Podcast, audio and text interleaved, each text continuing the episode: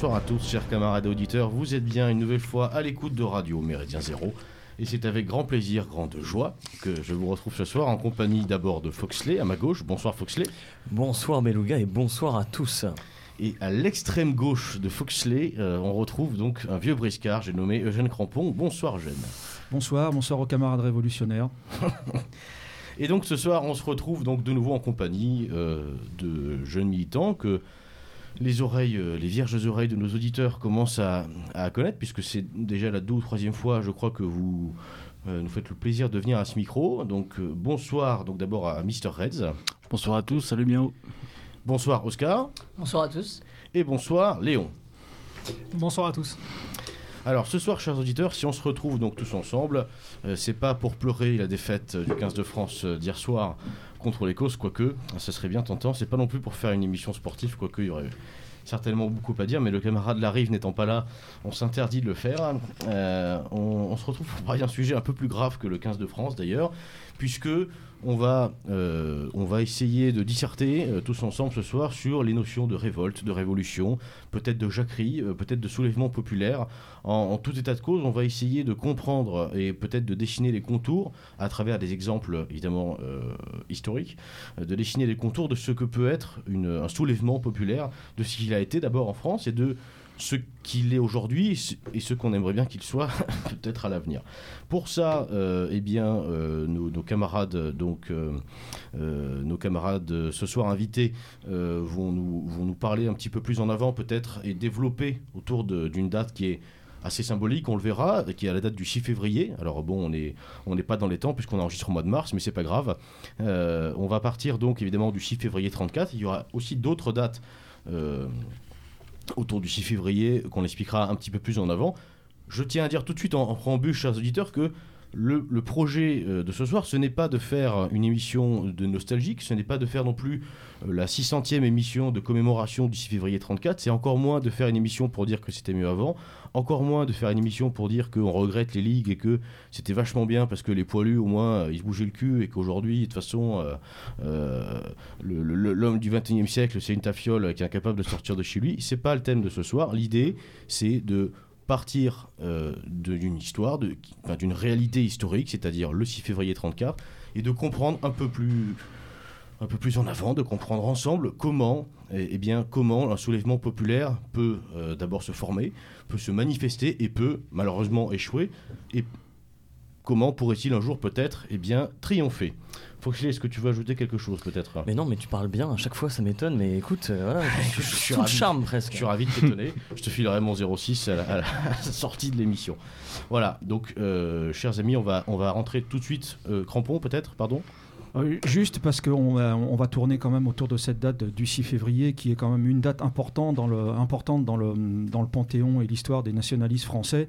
Et euh, nos camarades euh, l'ont affublé cette date euh, avec tout ce que ça comporte d'un joli nom, d'un- d'une jolie expression. Ils l'ont appelé le solstice de la nation. Est-ce que vous pouvez nous dire ce que ça recouvre pour vous, cette expression, le solstice de la nation? Alors, qui commence? En, fait, pour nous, le, le 6 février, c'est vraiment la, journée du souvenir. La journée du souvenir.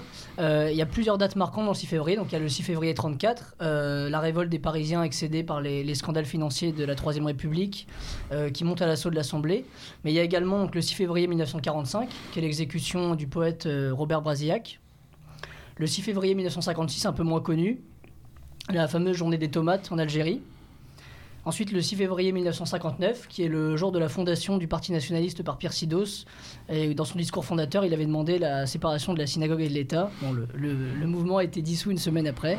C'est une vieille histoire, les dissolutions. Et le 6 février 1968, la fondation de l'œuvre française.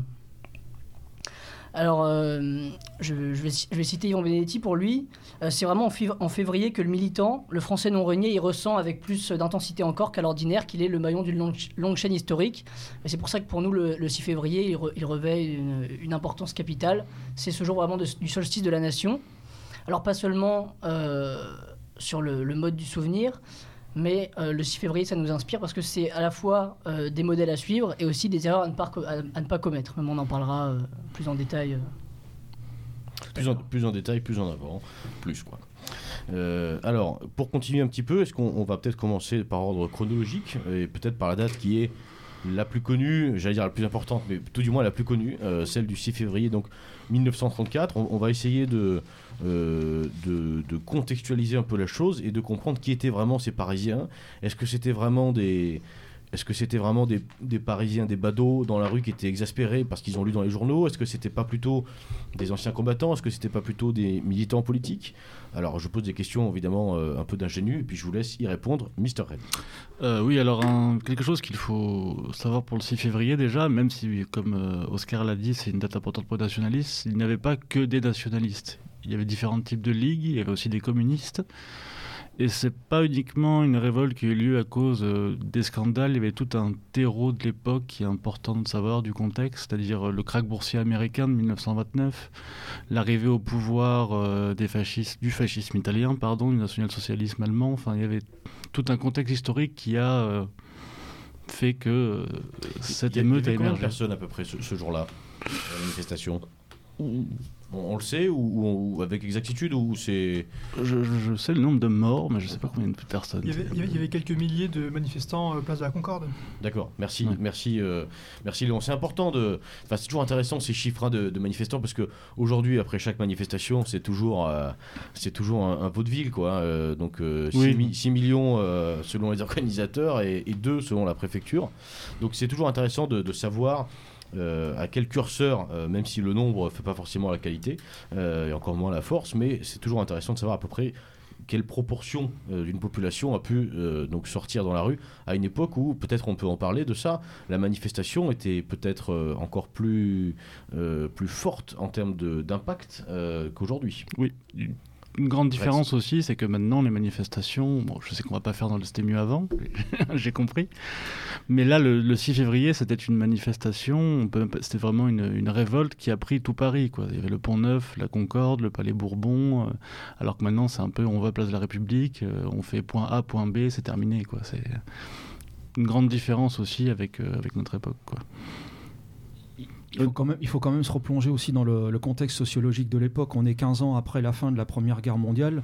Les hommes qui sont Oui. dans la rue ce, ce jour-là, hormis les jeunes Camelot du Roi, qui sont des jeunes militants, euh, sont des hommes qui ont, notamment les gens qui sont autour du colonel de la Roque, euh, ils sont des hommes qui ont entre 35 et 40 ans.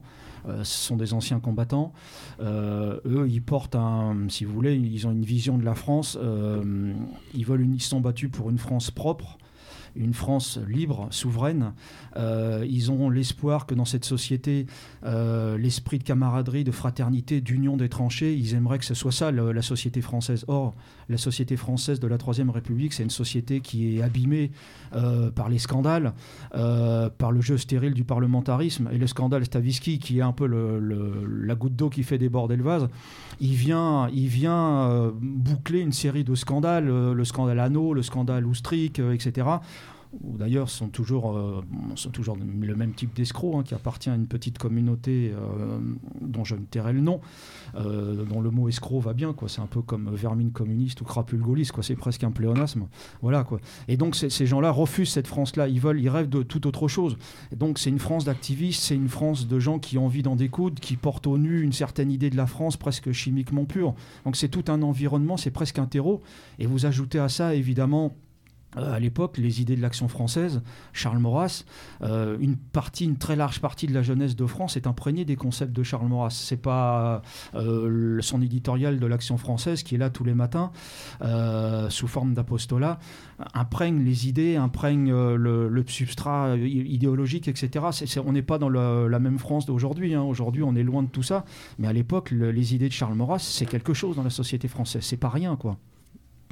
D'ailleurs, j'ai là la, la une euh, de la F du fameux 6 février. euh, On voit que quand Charles Maurras écrit et appelle à se mobiliser, ça marche. Alors, il écrit tout simplement Aujourd'hui, pour la rentrée du Parlement, au sortir de vos bureaux, au sortir de vos ateliers, nous vous appelons à venir en foule autour du Palais Bourbon, au cri de Abat les voleurs, abat les assassins, exiger la justice et l'honneur. Pa- pardonnez-nous pour ce petit temps, c'est qu'en fait Reds a pris la, la une d'origine, hein, donc on a, du, on a du mal. à on a- lire. on a du mal à, à la lire et puis en plus ça sent le, voilà, ça sent, le- ça sent le renfermé. Bon, j'arrête de dire des, des bêtises. Alors, J'ai dû, prendre, j'ai dû prendre mes gants de collectionneur, c'est pour ça. pour rentrer un peu, dans, dans- un peu plus dans, dans le vif de cette journée, euh, comment ça se passe? Euh, Donc il y a une manifestation qui est prévue. Le but de manifestation, c'est quoi? C'est une manifestation statique pour dire déjà est-ce qu'elle est organisée, est-ce qu'elle est spontanée? Euh, Est-ce que le but c'est de marcher euh, sur une institution ou simplement de montrer des forces en présence, faire poser un acte, j'allais dire, de, de résistance, d'opposition à, à- à un système qui est en place? Quel est le, le projet vraiment des, des organisateurs de, cette, de cette journée? Bah, Messieurs. à la base, ce qui est envisagé, je pense, après, ça n'a pas marché pour différentes raisons et dû à différents acteurs, mais c'était quand même de faire le coup de force, quoi. Peut-être pas de prendre le pouvoir, mais au moins de rentrer dans le palais Bourbon, quoi, minimum. Ben, c'est intéressant, de, de- c'est toujours intéressant de savoir quel était le, le but, hein, parce que on, on dit souvent qu'on juge un arbre à, à ses fruits, donc c'est intéressant de, voilà, de poser comme, euh, comme postulat, j'allais dire, à cette journée, av- avant de la raconter plus en détail, que le pro, le, donc le- l'ambition, c'est, comme tu dis, donc le coup de force. Le coup de force, ouais. D'accord. Alors co- comment ça se passe sur le moment? Qui euh, Alors a, on a bien compris qu'il y a eu des violences puisqu'il y a eu des morts. Qu'est-ce qui a fait que la manifestation a glissé vers quelque chose de, euh, si violent? Messieurs. Euh, parce que, comme pour reciter Maurras, la République gouverne mal mais se défend bien. Donc, quand les Camelots et toutes les ligues ont foncé, les cadres républicains ont répondu tout simplement et la violence est arrivée. hein. Je je suis même pas sûr qu'il y avait un, complot concerté. Quoi.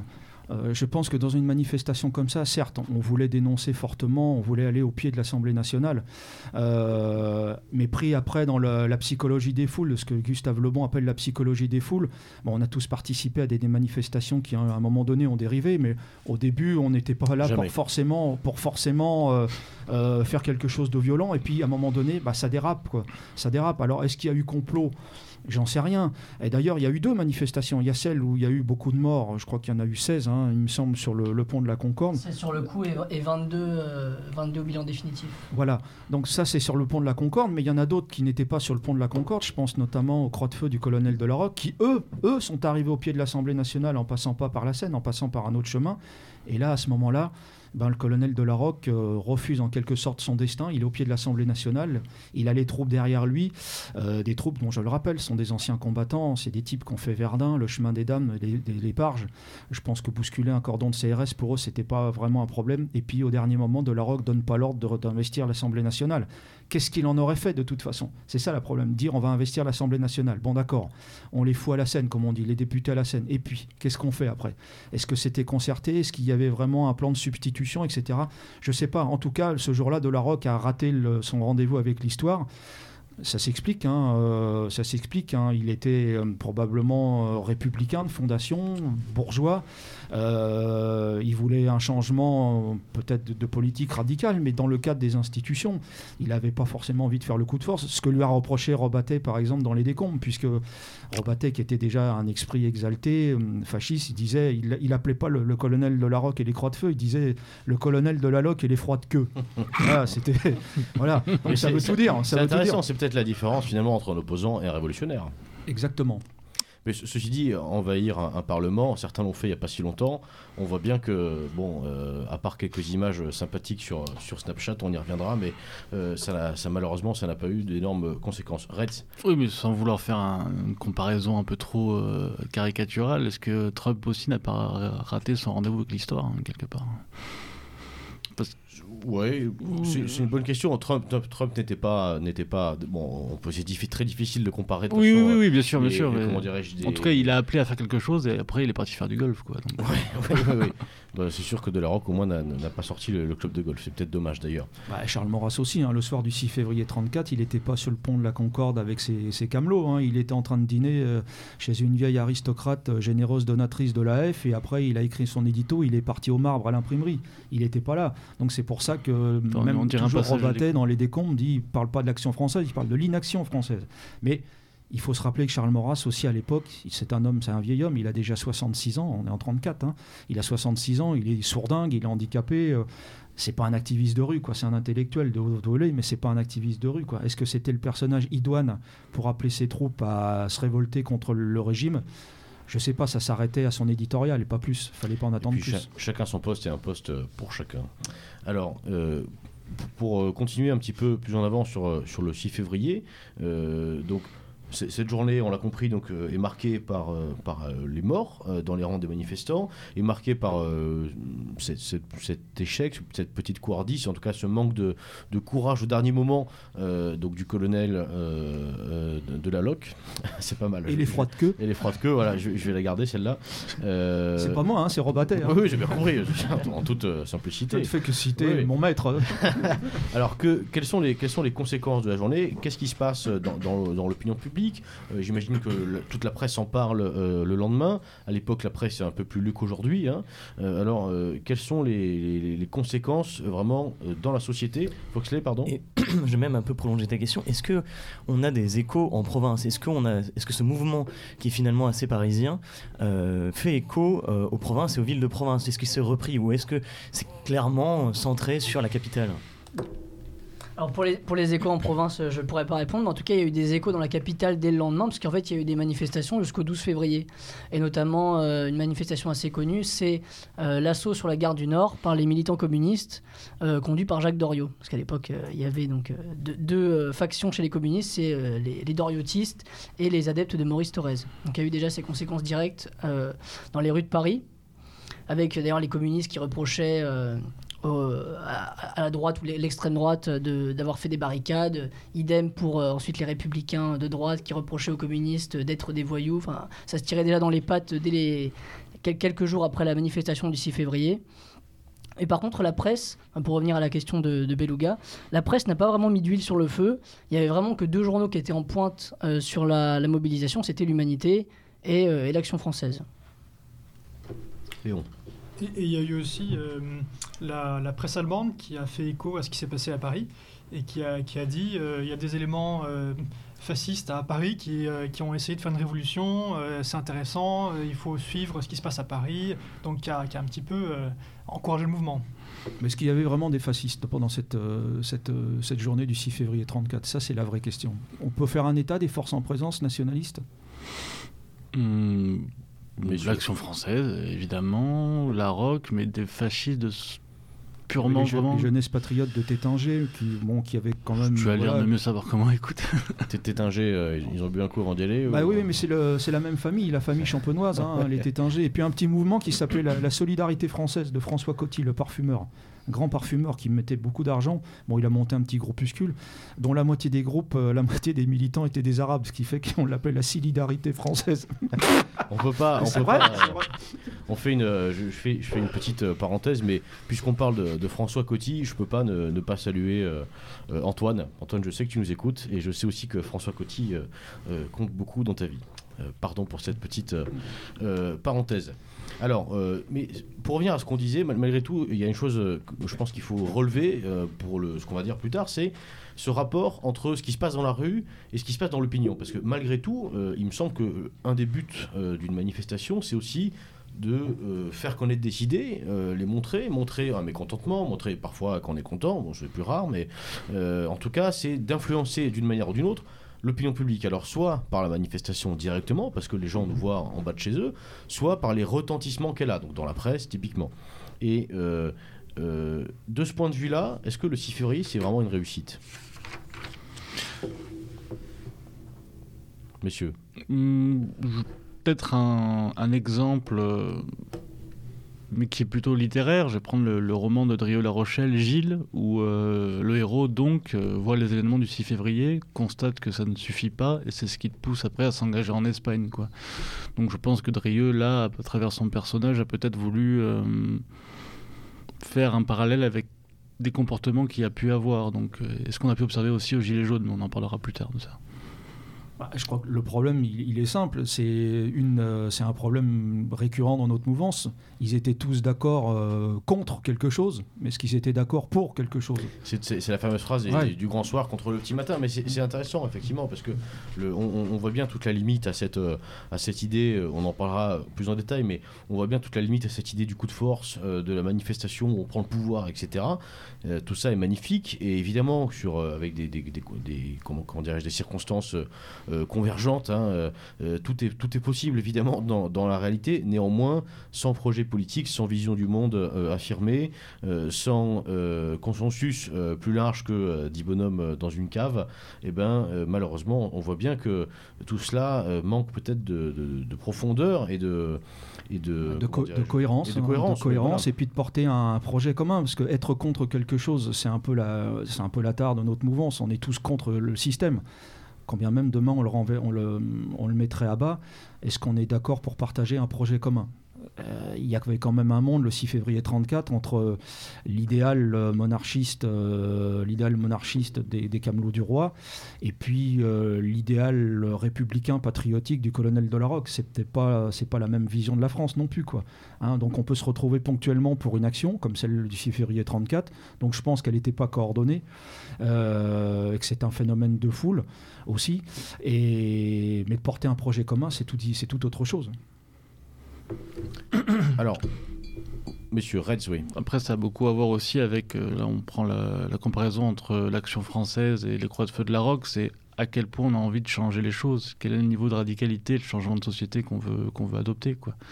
Là, la Roque était républicain, il ne voulait pas vraiment complètement changer de, paradigme, on va dire. commençait mal, quoi. c'est clair, ouais. Ça commençait très mal. Comparé à l'action française, bon, je, je ne suis pas royaliste personnellement, mais peut-être qu'à l'époque je l'aurais été, j'en sais rien, mais là il y avait vraiment une volonté de complètement changer de paradigme, quoi. C'est c'est un autre niveau de radicalité, de, de révolution. quoi. Oui, de présenter un, un autre projet. Oui, finalement. voilà, de, c'est- tout changer. Un projet alternatif. ouais. Léon, Oui, euh, je voudrais revenir sur ce qu'on a dit tout à l'heure quand on a dit euh, est-ce qu'il y avait un complot euh, organisé en vue de prendre le pouvoir?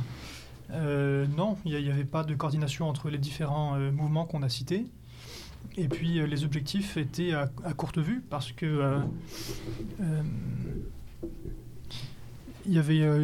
les, manifestants voulaient protester contre le- les différents scandales financiers.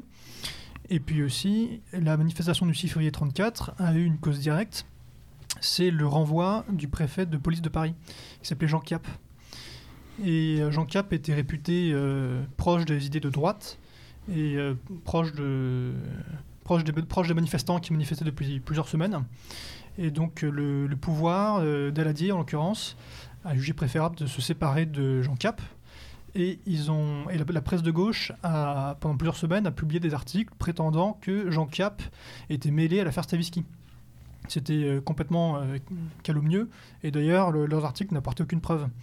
Mais Daladier euh, s'est saisi de ce prétexte pour, chasser Jean Cap, et les, manifestants ont été ulcérés, et la manifestation du 6 février 34, c'est une manifestation pour protester, entre autres, contre l'éviction de Jean Cap.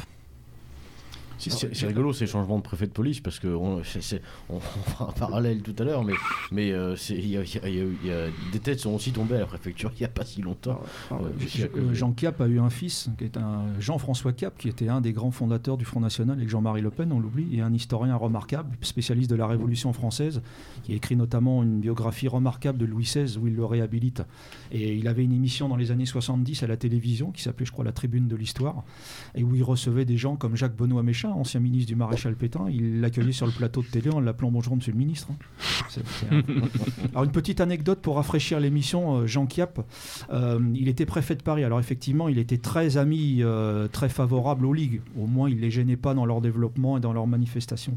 Vous savez qu'un préfet de Paris, tous les matins sur son bureau, euh, reçoit un peu les rapports de police de la nuit. Et il a eu un rapport de police un matin.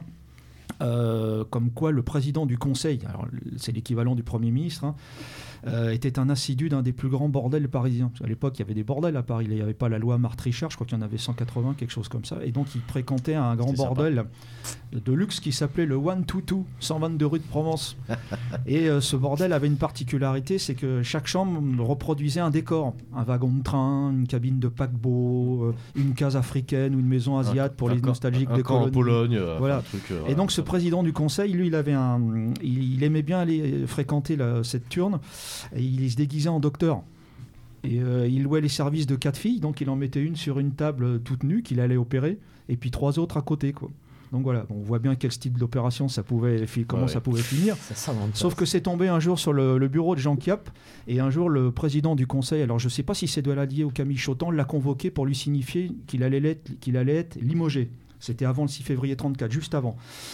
Et en rentrant dans son bureau, Kiap, lui, au lieu de lui dire bonjour monsieur le président, il dit bonjour, bonjour docteur. Donc il n'a pas, il pas été limogé ce jour-là. il, y aurait, il y aurait une thèse à écrire sur les noms de, de ces lieux, quoi. Exactement. Le, one to two. Enfin bon, bref. Euh, faut les relire Boudard. faudrait, faudrait mettre Jean-Yann ouvrir les maisons comme pause musicale peut-être. Voilà. Alors on va, on va, on va essayer d'avancer un petit peu plus. Euh, on reviendra évidemment, euh, euh, je pense un peu tout au long de l'émission. On va regarder ça en filigrane hein, sur le, sur, sur, sur, le 6 février 34, ses conséquences et les leçons peut-être en, en tirer. Alors on va essayer d'avancer sur la, la, date qui suit. Donc c'est 45, 6 février 45, avec l'exécution donc de, de Robert Brasillac. Alors pour commencer, pour les, auditeurs les plus jeunes, on va peut-être rappeler qui est, qui est ce monsieur, euh, qui est Robert Brasillac. Messieurs Léon. Brasillac, c'est un, écrivain et un poète français qui, euh, qui écrivait euh, dans le journal de l'Action française et qui, qui écrivait aussi à Je suis partout. Et puis il a, il, a, il a poursuivi euh, avec, ses, camarades la publication de Je suis partout euh, sous l'occupation. Il a pu faire euh, reparaître le journal. ensuite, il a quitté la direction du journal en 1943, je crois, après Stalingrad. Il, s'est mis, en retrait de la direction du journal. et puis, il a, en 1945, il a refusé de, en 1944, il a refusé de quitter Paris. en pensant qu'il n'avait rien à se reprocher et qui se défendrait s'il était arrêté. Donc il a, il a été arrêté. D'ailleurs, les, les résistants euh, ont d'abord arrêté sa mère pour que Brasillac sorte de sa cachette. Et donc Brasillac a été arrêté, euh, il, enfin il s'est rendu, il a été jugé et il a été, euh, il a été condamné à mort. Alors, pour quel motif? Je pense que ça doit être pour intelligence avec l'ennemi. D'accord. Même si, même si Brasillac n'était pas un partisan ultra de la collaboration comme ont pu l'être Pierre-Antoine Cousteau et Lucien Rebattet. Retz. Oui, euh, pour, préciser un peu le, propos de Léon, euh, il faut dire que Je suis partout était vraiment le journal ouvertement, euh, pas national-socialiste sous l'occupation, mais en, tout cas ouvertement fasciste. il y avait différentes sensibilités à l'intérieur. Rebattet, lui, était vraiment, se disait très favorable au national-socialisme, alors que Brasillac, lui, était plus sensible aux idées de la phalange de Primo Antonio Rivera. Quoi il n'a pas quitté, euh, la direction de Je suis partout après Stalingrad, mais après la destitution de Mussolini en 1943 par le Grand Conseil fasciste. Il y croyait, puis il pensait que la révolution fasciste était terminée. Les carottes étaient cuites. Mais pour autant, il n'a pas voulu déserter non plus le combat. Il a continué à écrire dans Révolution nationale de Lucien Combel, qui était beaucoup plus, euh, beaucoup plus vichysois, radical, plutôt que fasciste, hein, comme disait Ray à ce moment-là. Mais euh, il a écrit des éditoriaux d'une grande, d'une grande qualité intellectuelle Hein. C'est quand même un poète, c'est quand même des gens qui ont fréquenté la rue d'Ulm. Hein. C'est des gens, euh, voilà, c'est le beau-frère de, Maurice Bardèche, on l'oublie souvent. D'ailleurs, Maurice Bardèche est entré en politique euh, après l'assassinat de son beau-frère. Il ne faisait pas de politique, Maurice Bardèche. C'est un littéraire. Les gens qui ont lu ce bouquin sur Flaubert ou sur Balzac se rendent compte de la puissance littéraire du personnage. Donc, il a fait de la politique après-guerre et il s'est même décrit comme le seul écrivain fasciste après-guerre pour réhabiliter l'honneur de son beau-frère. Il ne faut jamais l'oublier, ça. Donc euh, effectivement, le, drame de cette affaire, c'est qu'en fin de compte, il a payé, lui a payé en fin de compte pour toute l'équipe de Je suis partout. Les autres ont été condamnés à mort, puis graciés, ou condamnés à, perpétuité ou aux travaux forcés à vie. Euh, ils ont tous été graciés, je crois, en 51, 52 pour la plupart. Je pense à Robatet, à Pierre-Antoine Cousteau. Mais euh, on va dire que Brasillac, malgré euh, que c'était pas le plus engagé, le plus, le plus ultra, on va dire ça comme ça, c'est lui qui a payé pour tous, on va dire ça comme ça. D'ailleurs, dans Dialogue de vaincu, un livre que, que Léon adore, euh, il me semble que Robaté dit à Cousteau que, que Brasillac est mort pour eux, quoi, vraiment. c'est- Alors, euh, dans quelle mesure donc cette, euh, cette exécution? Alors évidemment, on, on- on comprend bien que c'est assez clair hein, que effectivement Robert Brasillac, a- bah, il, fallait bien couper une tête, donc c'est tombé, tombé sur lui. Malheureusement, une victime de plus hein, de, l'épuration. Euh, dans quelle mesure cette date du 6 février 34, parce que du 6 février pardon, voilà, je- euh, 45, euh, est-elle euh, est-elle à mettre dans cette dans cette litanie, dans cette chronologie des 6 février Dans quelle mesure ça a une, une importance forte et fondamentale, autant que le 6 février 34. Puisque bon, on pourrait dire, hein, si, si on se met, euh, si, si, si, on était un peu plus taquin, on pourrait dire, bon, après tout, effectivement, il a, été fusillé, effectivement, c'est... euh, c'est c'est moche, c'est dégueulasse, c'est injuste, etc. Euh, malgré tout, est-ce que c'est est-ce que c'est à mettre sur le même piédestal d'un point de vue historique qu'une manifestation avec des morts ou qu'une révolte dans ce qu'on verra plus tard? C'est une question qu'on pourrait se poser. Alors, qu'est-ce qu'on pourrait répondre à ça Mais- Et en fait, au-delà de, de la correspondance de date de 6 février, Robert Brasillac, c'est un écrivain qui a exalté cette révolution, de, enfin cette révolte plutôt, cette révolte du 6 février 34. Et euh, d'ailleurs, sachant que son, que son heure allait venir, il a, il a écrit quelques, quelques mots, je, je les lire d'ailleurs, quelques vers à destination euh, de, de ces morts du 6 février, sachant qu'il allait les rejoindre en fait. Les derniers coups de feu continuent de briller, dans le jour indistinct où sont tombés les nôtres. Sur 11 ans de retard, serais-je donc des vôtres? Je pense à vous ce soir, aux morts de février. Et en fait, l'e- l'exemple de, de Brasillac, pour nous, c'est vraiment l'exemple de la fidélité et de, l'honneur. Il est, parti au peloton d'exécution avec, euh, courage. Et c'est vraiment euh, en cela qu'il est un exemple pour nous. Puis euh, tout à l'heure, euh, l'ami Crampon rappelait la- l'importance de Maurice Bardèche par rapport à la réflexion sur le fascisme. Le fascisme, pardon. Yvan m'a engueulé. Euh, mais euh, il disait que tout fascisme euh, a un côté religieux, euh, est une religion. Et on peut dire que Brasillac, par rapport à ça, est un peu un de nos martyrs. C'est un évêque Non. je- Un martyr plutôt. Je crois qu'il est toujours bon hein, de se ressourcer tous les 6 février. euh, voilà, bah, de se poser ne serait-ce que 10 minutes, un quart d'heure, et puis de lire euh, une page, euh, comme nous l'a fait Oscar, là, euh, les poèmes de Fresne.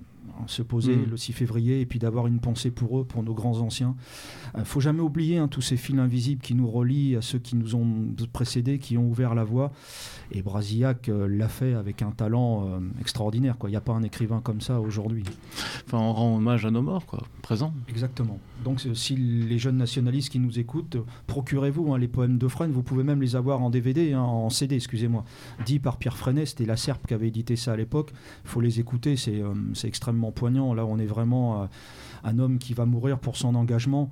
Euh, et puis, et, hasard de l'histoire, mais je crois pas au hasard, quoi. Qu'on fusille euh, 11 ans après euh, les morts du 6 février 34, il y avait une symbolique qui était forte et qu'on pouvait pas oublier. quoi. Après André Chédé, le, révolu- le contre-révolutionnaire aussi, il me semble. Alors, autre, euh, autre date, autre époque, autre enjeu. Euh, 6 février maintenant 56. Donc la révolte euh, des tomates. Alors je suis désolé, je vais, euh, ça fait une semaine que je me dis que je vais la, que je vais la faire celle-là. Alors euh, c'était quoi comme variété? On a l'info ou pas? Parce que La marmande. la marmande, ouais, parce que la cœur de bœuf, j'imagine, éclate bien. Puis en plus, bon, comme il y a de la chair, ça fait du. Je pense que les tomates romana, parce qu'il y a un spécialiste dans la salle, là, dans le public, euh, je pense que les tomates romana, euh, ça fait plus mal qu'on les reçoit. Il y avait des petites tomates cerises pour les vicieux aussi. Voilà, ouais. Pour viser les yeux.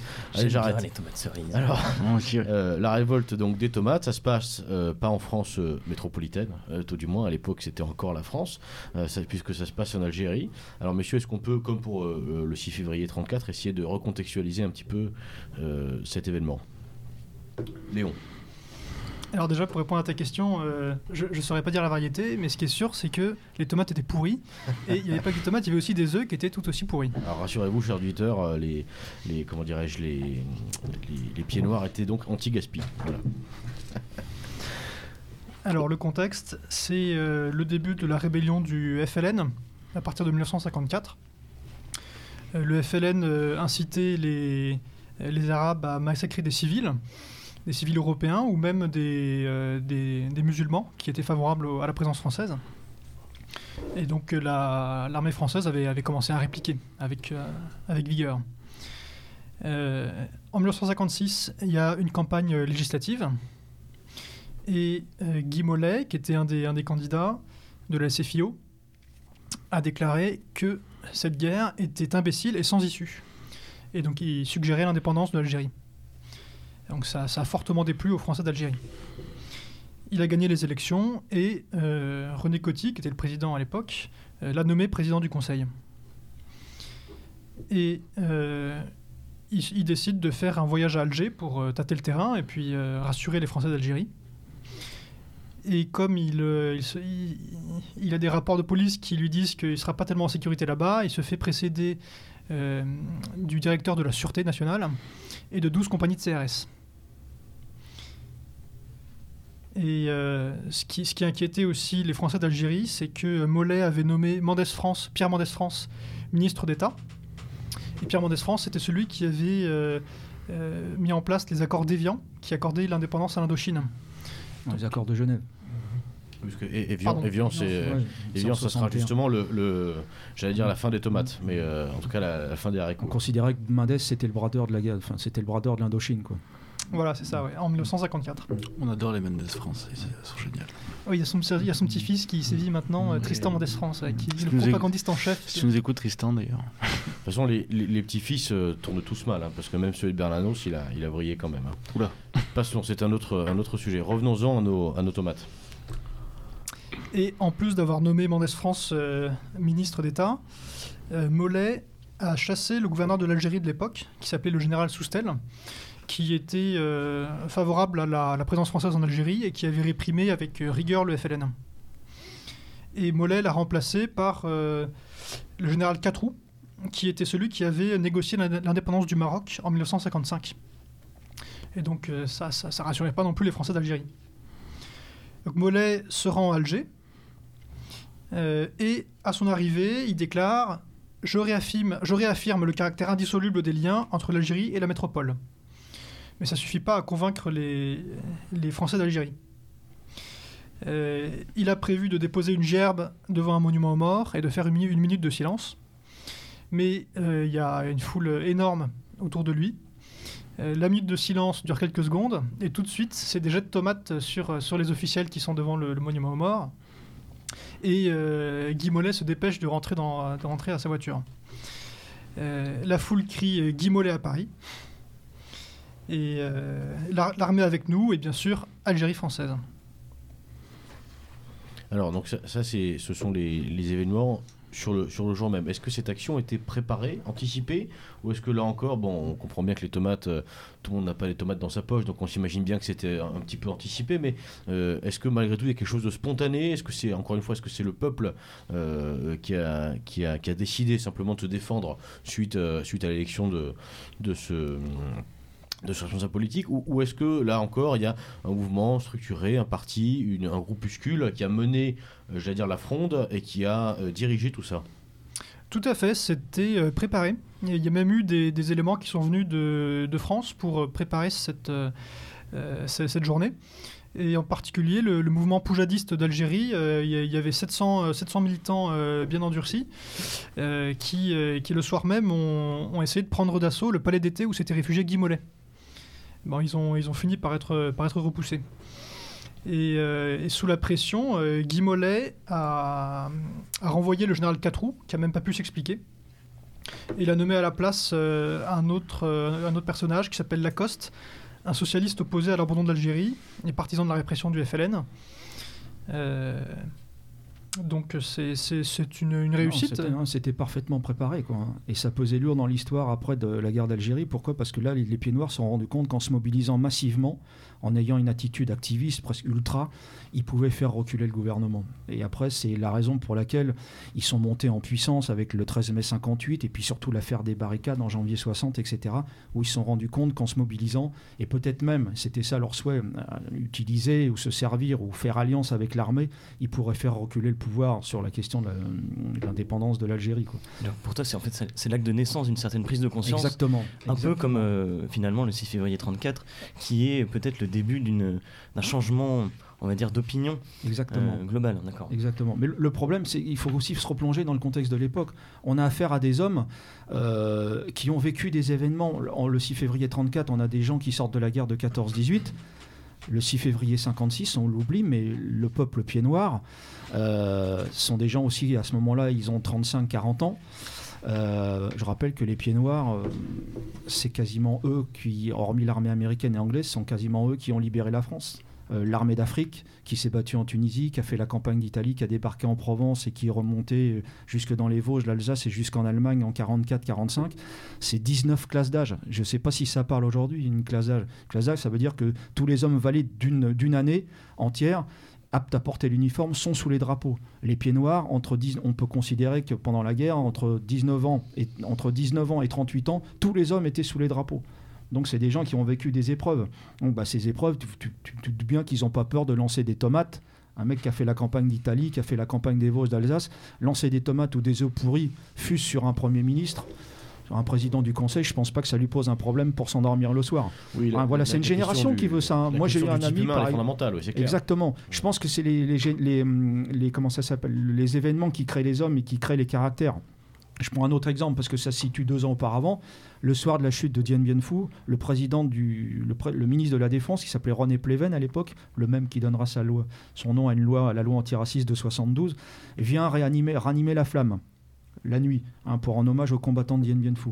Les anciens d'Indochine, eux, estiment que si euh, les- les- nos hommes se sont fait coincer dans la vallée ou n'ont pas eu les moyens de se défendre, etc., euh, que l'idée était pipée dès le départ, c'est aussi de sa faute. Donc ils se disent ce soir-là, on va lui parler du pays. Quoi. Bon, bah ça rate pas. Quoi. Il rentre au milieu d'eux, il, prend, il fait gifler. Hein. On gifle le ministre, le, drapeau, le, chapeau, il vole dans la foule, etc. Je sais, puisque celui qui a fait la courte échelle pour gifler machin, c'était un ami à moi, c'était un copain du front, c'était un copain de, d'école de Roger Hollande, un ancien commando de marine en Indochine et en Corée. Bon, il avait dit ah, tiens, je te fais la courte échelle, fous-lui une trempe.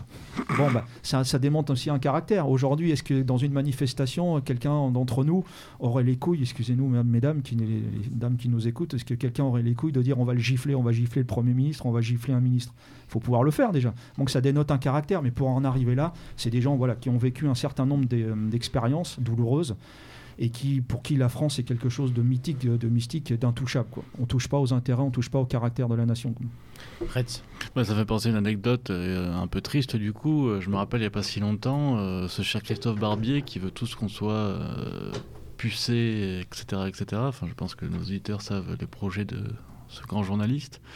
On voit que des gilets jaunes sont allés l'alpaguer euh, en bas de chez lui, enfin en bas de chez lui, en bas de là où il travaille, et tout ce qu'il lui a à faire, c'est qu'ils lui ont lancé quelques petites vannes un peu rigolotes, après ils sont partis, quoi. Donc bon, c'est c'est pas la même Effectivement, chose. on, on va revenir sur ces, sur ces différences en- dans la deuxième partie de l'émission, mais il y a, il y a beaucoup à dire hein, sur ce que tu dis, Crampon. C'est très intéressant et je crois que c'est une clé de lecture, et de compréhension et même de réflexion qui est fondamentale, qui est celle du type humain et de, de, de quel genre d'homme euh, on fait un siècle et quel genre d'homme on va faire le siècle qui vient, ce qui est pas, euh, ce qui sur le papier en tout cas est loin d'être euh, rassurant. Alors pour conclure et enfin pour continuer et conclure donc sur le sur la révolte des tomates. Donc on a, on a vu que c'était effectivement un événement euh, j'allais dire fondateur pour la conscience en tout cas euh, des pieds noirs quant à leur capacité à se révolter. Malheureusement et je, bon je, vais être là, je vais être le désagréable du soir mais là encore euh, Bon, en 56, du coup, ils ont pris conscience qu'ils pouvaient gagner. 8 ans après, euh,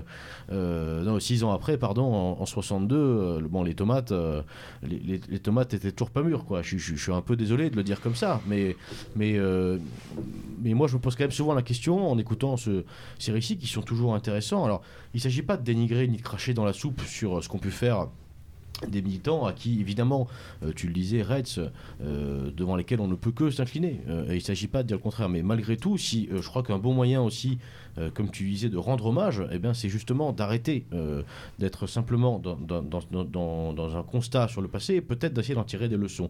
Et Qu'est-ce qui fait qu'à à un moment donné, on a ces gars-là qui ont fait, soit pour le 6 février 34, qui ont fait donc la Première Guerre mondiale, en 54, qui ont fait euh, la campagne euh, d'Italie, qui ont reconquis la France, si je me fais un peu l'avocat du diable, si eux n'ont pas réussi, comment, euh, euh, co- co- comment peut-on... euh, Ah, Attention, il ne faut pas faire d'anachronisme, il faut se replacer dans le contexte de l'époque. Moi, j'ai discuté une fois avec le colonel Argou, bon, qui était une des grandes figures euh, de l'OAS, etc., qui me disait si on avait eu en face un homme comme René Coty, on aurait réussi.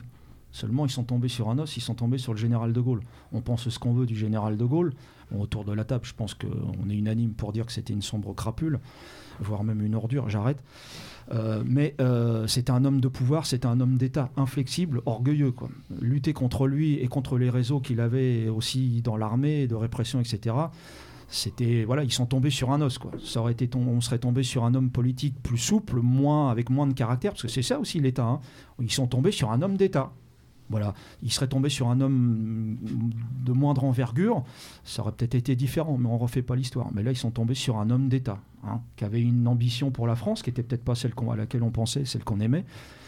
D'accord, il a fait, euh, il a parjuré, d'accord, il a triché avec l'honneur, mais c'était un homme d'État. C'était le dernier d'ailleurs politique. Je pense que c'est le dernier président de la République qu'on a eu qui avait une gestion politique de l'État, du gouvernement. Oui. Après, on est tombé sur des techniciens et des économistes. C'est Quoi pas pareil. qu'on quoi qu'on pense de lui, et évidemment on n'en pense pas forcément euh, du bien, malgré tout, on ne peut que reconnaître effectivement que c'était pas, euh, c'était pas le, c'était pas euh, un technocrate euh, sorti de l'ENA et euh, incapable de gouverner un pays. Ça c'est clair.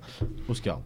Oui, euh, donc, au ni- au niveau de l'é- de l'échec en Algérie, donc il y, a- il y a également ce, ce poids de, de Charles de Gaulle, mais il y a aussi parmi les, euh, les- opposants à la politique gaulienne et les partisans de l'Algérie française, euh, ce que Dominique Vénère appelait les, les nationaux, euh, qui, l'oppo- qui opposaient aux, nationalistes et qui étaient ces, voilà, ces, bour- ces bourgeois qui n'avaient pas envie de renverser la table et qui ont contribué à, euh, à neutraliser de l'intérieur euh, la révolte en Algérie.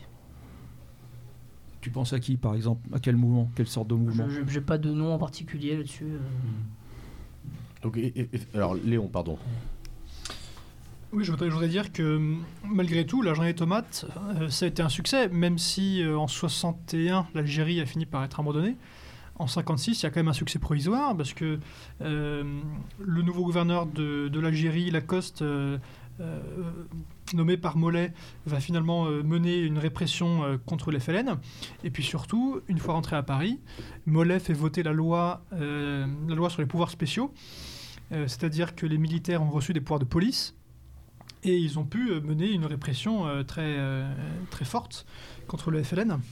Et puis Mollet a réaffirmé que la, la France, euh, la France euh, était attachée à la souveraineté algérienne.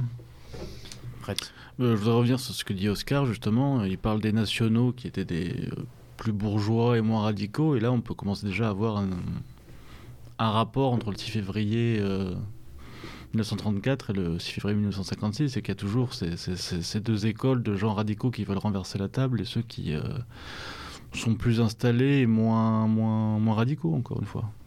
C'est pas ça la différence entre une insurrection et une révolution Du coup? Oui, voilà. je- oui, oui, oui, oui, Ouais, oui. ouais, ouais. Avoir des couilles ou pas Pardon. Les gens qui veulent faire, euh, qui veulent renverser, euh, par exemple, ou qui veulent traiter un problème ponctuel euh, via une insurrection, puis après, bah, une fois que le problème est réglé, bah, le système continue à vivre, le régime continue à vivre. Et puis il y a les révolutionnaires qui disent non. Euh, on va renverser, d'accord, on va régler le problème ponctuel, mais il faut aller beaucoup plus loin que ça. Il faut aller à la racine des choses, d'accord. C'est le régime en lui-même, le système qui est pourri, quoi. Donc il faut renverser la table. Donc, vous voyez, c'est peut-être la différence. Ça, ça aussi, c'est une ligne de partage des eaux dans notre Mhm. mouvance. Hein, C'est- d'ailleurs, pour reprendre le, le bon mot d'un d'un camarade qui se reconnaîtra, j'en suis sûr, c'est pour ça que, euh, chers auditeurs, il nous faut absolument, coûte que coûte, vaille que vaille, tout le temps, refuser euh, un terme euh, qu'on accepte parfois trop facilement, qui est celui d'extrême droite. Et euh, il ne faut pas refuser le terme extrême droite en disant non, non, je suis pas méchant, etc. Il faut refuser le terme d'extrême droite en disant je ne suis pas à l'extrême d'une droite qui est que, que je déteste. Voilà, ça je et je Mm. crois que c'est un peu la synthèse de ce qu'on dit là, c'est que effectivement euh, c'est pas euh, la droite et encore moins la réaction, mais ça on va y venir peut-être un peu plus tard, qui euh, peuvent permettre euh, à une insurrection ou à une révolution ou à quelconque mouvement populaire que ce soit d'ailleurs d'aboutir, puisque c'est pas même si c'est dans les vieux pots qu'on fait les meilleures confitures, on fait rarement du neuf avec du vieux. Alors, pour conclure un peu cette première partie de l'émission, il nous reste un, un 6 février, euh, j'allais dire un 6 février 34, non, mais il nous reste un 6 février à aborder. Euh, alors, euh, si je ne m'abuse, c'est le 6 février 58, euh, ou 59, 59. 59, pardon, ouais. Alors, qu'est-ce qu'on peut en dire de, de cette nouvelle date? Bon, ça, va, ça va être assez bref, le 6 février 59, parce que comme je disais en introduction, c'est la fondation du Parti nationaliste qui a une, une durée de vie d'une semaine. Et bon, euh, les dissolutions, c'est courant dans notre famille de pensée, donc on, s'en remet assez facilement. Et euh, ce qui est de marquant par rapport à ce 6 février, c'est vraiment que la date n'a pas été choisie au hasard. En fait, c'était vraiment pour s'inscrire euh, dans les luttes précédentes, soit du 6 février 34, 6 février 45 ou 6 février euh, 1956. Et Voilà, donc là, vraiment la, la- la suite politique euh, du Parti nationaliste, c'est la fondation ensuite, en- le, si- un 6 février encore, 6 février 1968, euh, de l'œuvre française par Pierre Sidos. Alors là, on va pas reparler de, de l'œuvre française, je pense qu'on va in- inviter les auditeurs à, à se reporter à ouais. l'émission euh, qui a été faite Il n'y a pas si Il y a longtemps, pas il si y a, longtemps que deux, ça. trois mois, je pense. Ou quelques mois sur Pierre. Sidos à l'occasion de, de son décès. Émi- émission très intéressante avec certains donc, camarades présents autour de la table. Il y avait également, donc, si je ne m'abuse, Yvan Meletti qui était là, le camarade W euh, et le camarade Campon aussi qui était présent pour une émission retraçant un petit peu euh, la vie et l'œuvre. Et un vétéran de l'œuvre, Sidos. Et un Marcel. Et un vétéran, oui, Marcel, pardon, oui. que j'oublie. Euh, voilà. Alors, euh, chers auditeurs, on, va, on arrive gentiment à la fin de, de- de cette première partie d'émission. Comment on pourrait conclure un petit peu sur, cette, euh, sur ce solstice de la nation, sur le, le, le 6 février, sur cette ligne verticale qu'il y a eu un petit peu dans, dans l'histoire de France euh, euh, S'il fallait en retenir qu'un, euh, ça serait lequel? Bon, évidemment, moi je dirais plutôt au 34, mais euh, Ah, on peut, qu'est-ce qu'on on ne peut pas en retenir là-dessus? On ne peut pas en retenir qu'un. Il faut. C'est justement, c'est une lignée, c'est une continuation, c'est un solstice. Quoi. On peut pas dire on oublie Brasillac, on oublie 34. C'est. Mais, mais je crois que dans, le, dans un, un panthéon nationaliste, je pense que tous les jours, euh, moi c'est mon cas, tous les jours j'essaye de penser à une date, tiens tel jour qu'est-ce qui s'est passé dans l'éphéméride nationaliste quoi. Et c'est aussi ça quoi, ça peut être euh, euh, quelque chose, bah voilà aujourd'hui bah, c'est le solstice d'été, tiens le aujourd'hui c'est le 6 février, bah, je vais avoir une pensée pour nos morts du 6 février 34, ça alimente aussi mon combat quoi. On, se- on se souvient, d'abord parce qu'on c'est un devoir de souvenir de nos morts, euh, on a toujours un fil invisible hein, qui nous relie à eux et on doit s'inscrire dans cette histoire. C'est aussi ça le nationalisme, tous, les, tous les jours, essayer de penser une date, un fait marquant qui nous relie à eux et qui alimente notre foi militante. Hein, C'est aussi comme ça qu'il faut le voir. C'est pas du nostalgisme stérile. C'est pour dire, bah voilà, on va continuer à essayer de se montrer digne d'eux si c'est possible. Oui, parce que finalement, les 6 fé- enfin, on a pris cette date du 6 février, mais on pourrait prendre tous les jours et faire des solstices, presque tous les jours. Le, grand retour, ce grand retour euh, du passé et euh, cette imbrication du passé par moment avec le présent, euh, finalement, il est tous les jours. Il n'est pas que sur une date marquée comme on a pu le faire là. Bon, après, le 6 février, c'est vrai que c'est le- c'est emblématique. C'est pas pour rien que nos, jeunes camarades l'appellent le, solstice de la nation. Il y a, d'autres dates hein, auxquelles on pourrait se, raccrocher. Bon. Mais euh, voilà, après, le- le- ce qui est intéressant au-delà de tout ça, c'est l'enseignement qu'on peut en tirer et qu'est-ce qui est concret aujourd'hui euh, dans notre engagement militant? Quelles sont les erreurs à pas reproduire? Euh, Est-ce qu'on serait capable aujourd'hui de. Parce que c'est bien beau aujourd'hui de dober en disant bon, bah, ils ont raté. Est-ce qu'on aurait fait mieux? Oui, on- maintenant on peut dober, hein, on connaît la fin du film, on sait ce qui a foiré, mais est-ce que nous on aurait fait mieux? Est-ce que nous on est capable de faire quelque chose d'aussi grand? À voir. Ça va être, je pense, la deuxième partie de l'émission. Exactement. Alors, chers auditeurs, euh, sujet lourd, pause musicale légère, bonne écoute. Sur les chemins de France et de Navarre, le soldat chante en portant son bazar. Une chanson authentique et bizarre, dont le refrain est vive le pinard. Une telle pinard, c'est de la vinasse, ça réchauffe là où ce que ça passe. Vas-y, pinasse, remplis mon car. Vive le pinard, vive le pinard. Aimer sa sœur, sa tante sa marraine, jusqu'à la mort, aimer son étendard, aimer son frère, aimer son capitaine, ça n'empêche pas d'adorer le pinard. Oh non, le pinard, c'est de la vinasse, ça réchauffe là où ce que ça passe. Vas-y, pinasse, remplis mon car,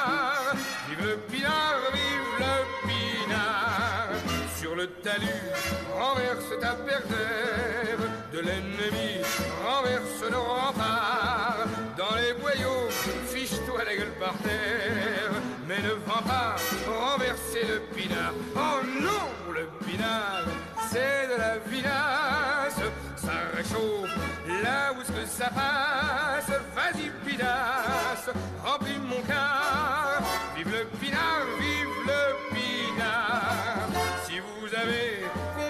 chansonnette, je vous en prie, ne soyez pas flemmard.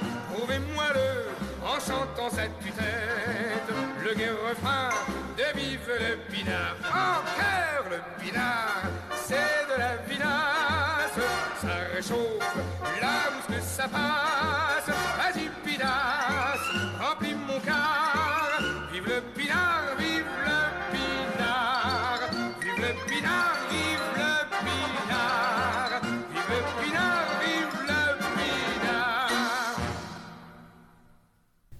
De retour, chers auditeurs, après cette petite euh, interruption, cette petite pause musicale qui nous aura permis de, faire une pause et de, parler de choses légères, évidemment, euh, pour attaquer donc une, deuxième partie euh, d'émission euh, où on, va essayer de peut-être voir les choses un peu plus largement. Alors évidemment, en préambule, c'est important de, dire ce qu'avait un peu commencé à dire Eugène juste avant la, pause, c'est que le passé étant par définition et par essence passé, on peut ni le refaire et ni euh, se projeter dedans, ni euh, faire de l'uchronie, et c'est pas le but de ce soir. Et encore une fois, on n'est pas là pour, comme tu disais, c'est important, je pense, de le dire.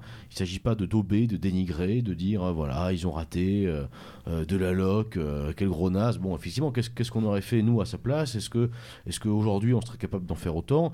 Bah, je crois que la preuve que non, puisqu'on l'a pas fait. Donc effectivement, il s'agit pas de, il s'agit pas, comment dirais-je, de dénigrer un passé, mais simplement d'essayer de peut-être d'en sortir justement et euh, de créer notre propre. euh, euh, notre propre futur. Et pour ça, une petite citation que, que je voulais proposer aux auditeurs, c'est celle de. Alors, j'ai un italien qui est, qui est vraiment immonde, qui est celle de Gianluca Iannone, qui est une citation intéressante, qui est Ma seule nostalgie, c'est celle de l'avenir.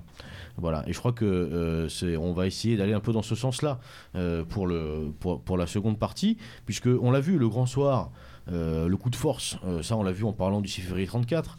C'est malgré tout un mythe qui est, je pense, assez incapacitant, puisque en préparant le grand soir, on prépare jamais pour faire bon, ce, ce- jeu de mots que tout le monde connaît, mais on prépare jamais le petit matin.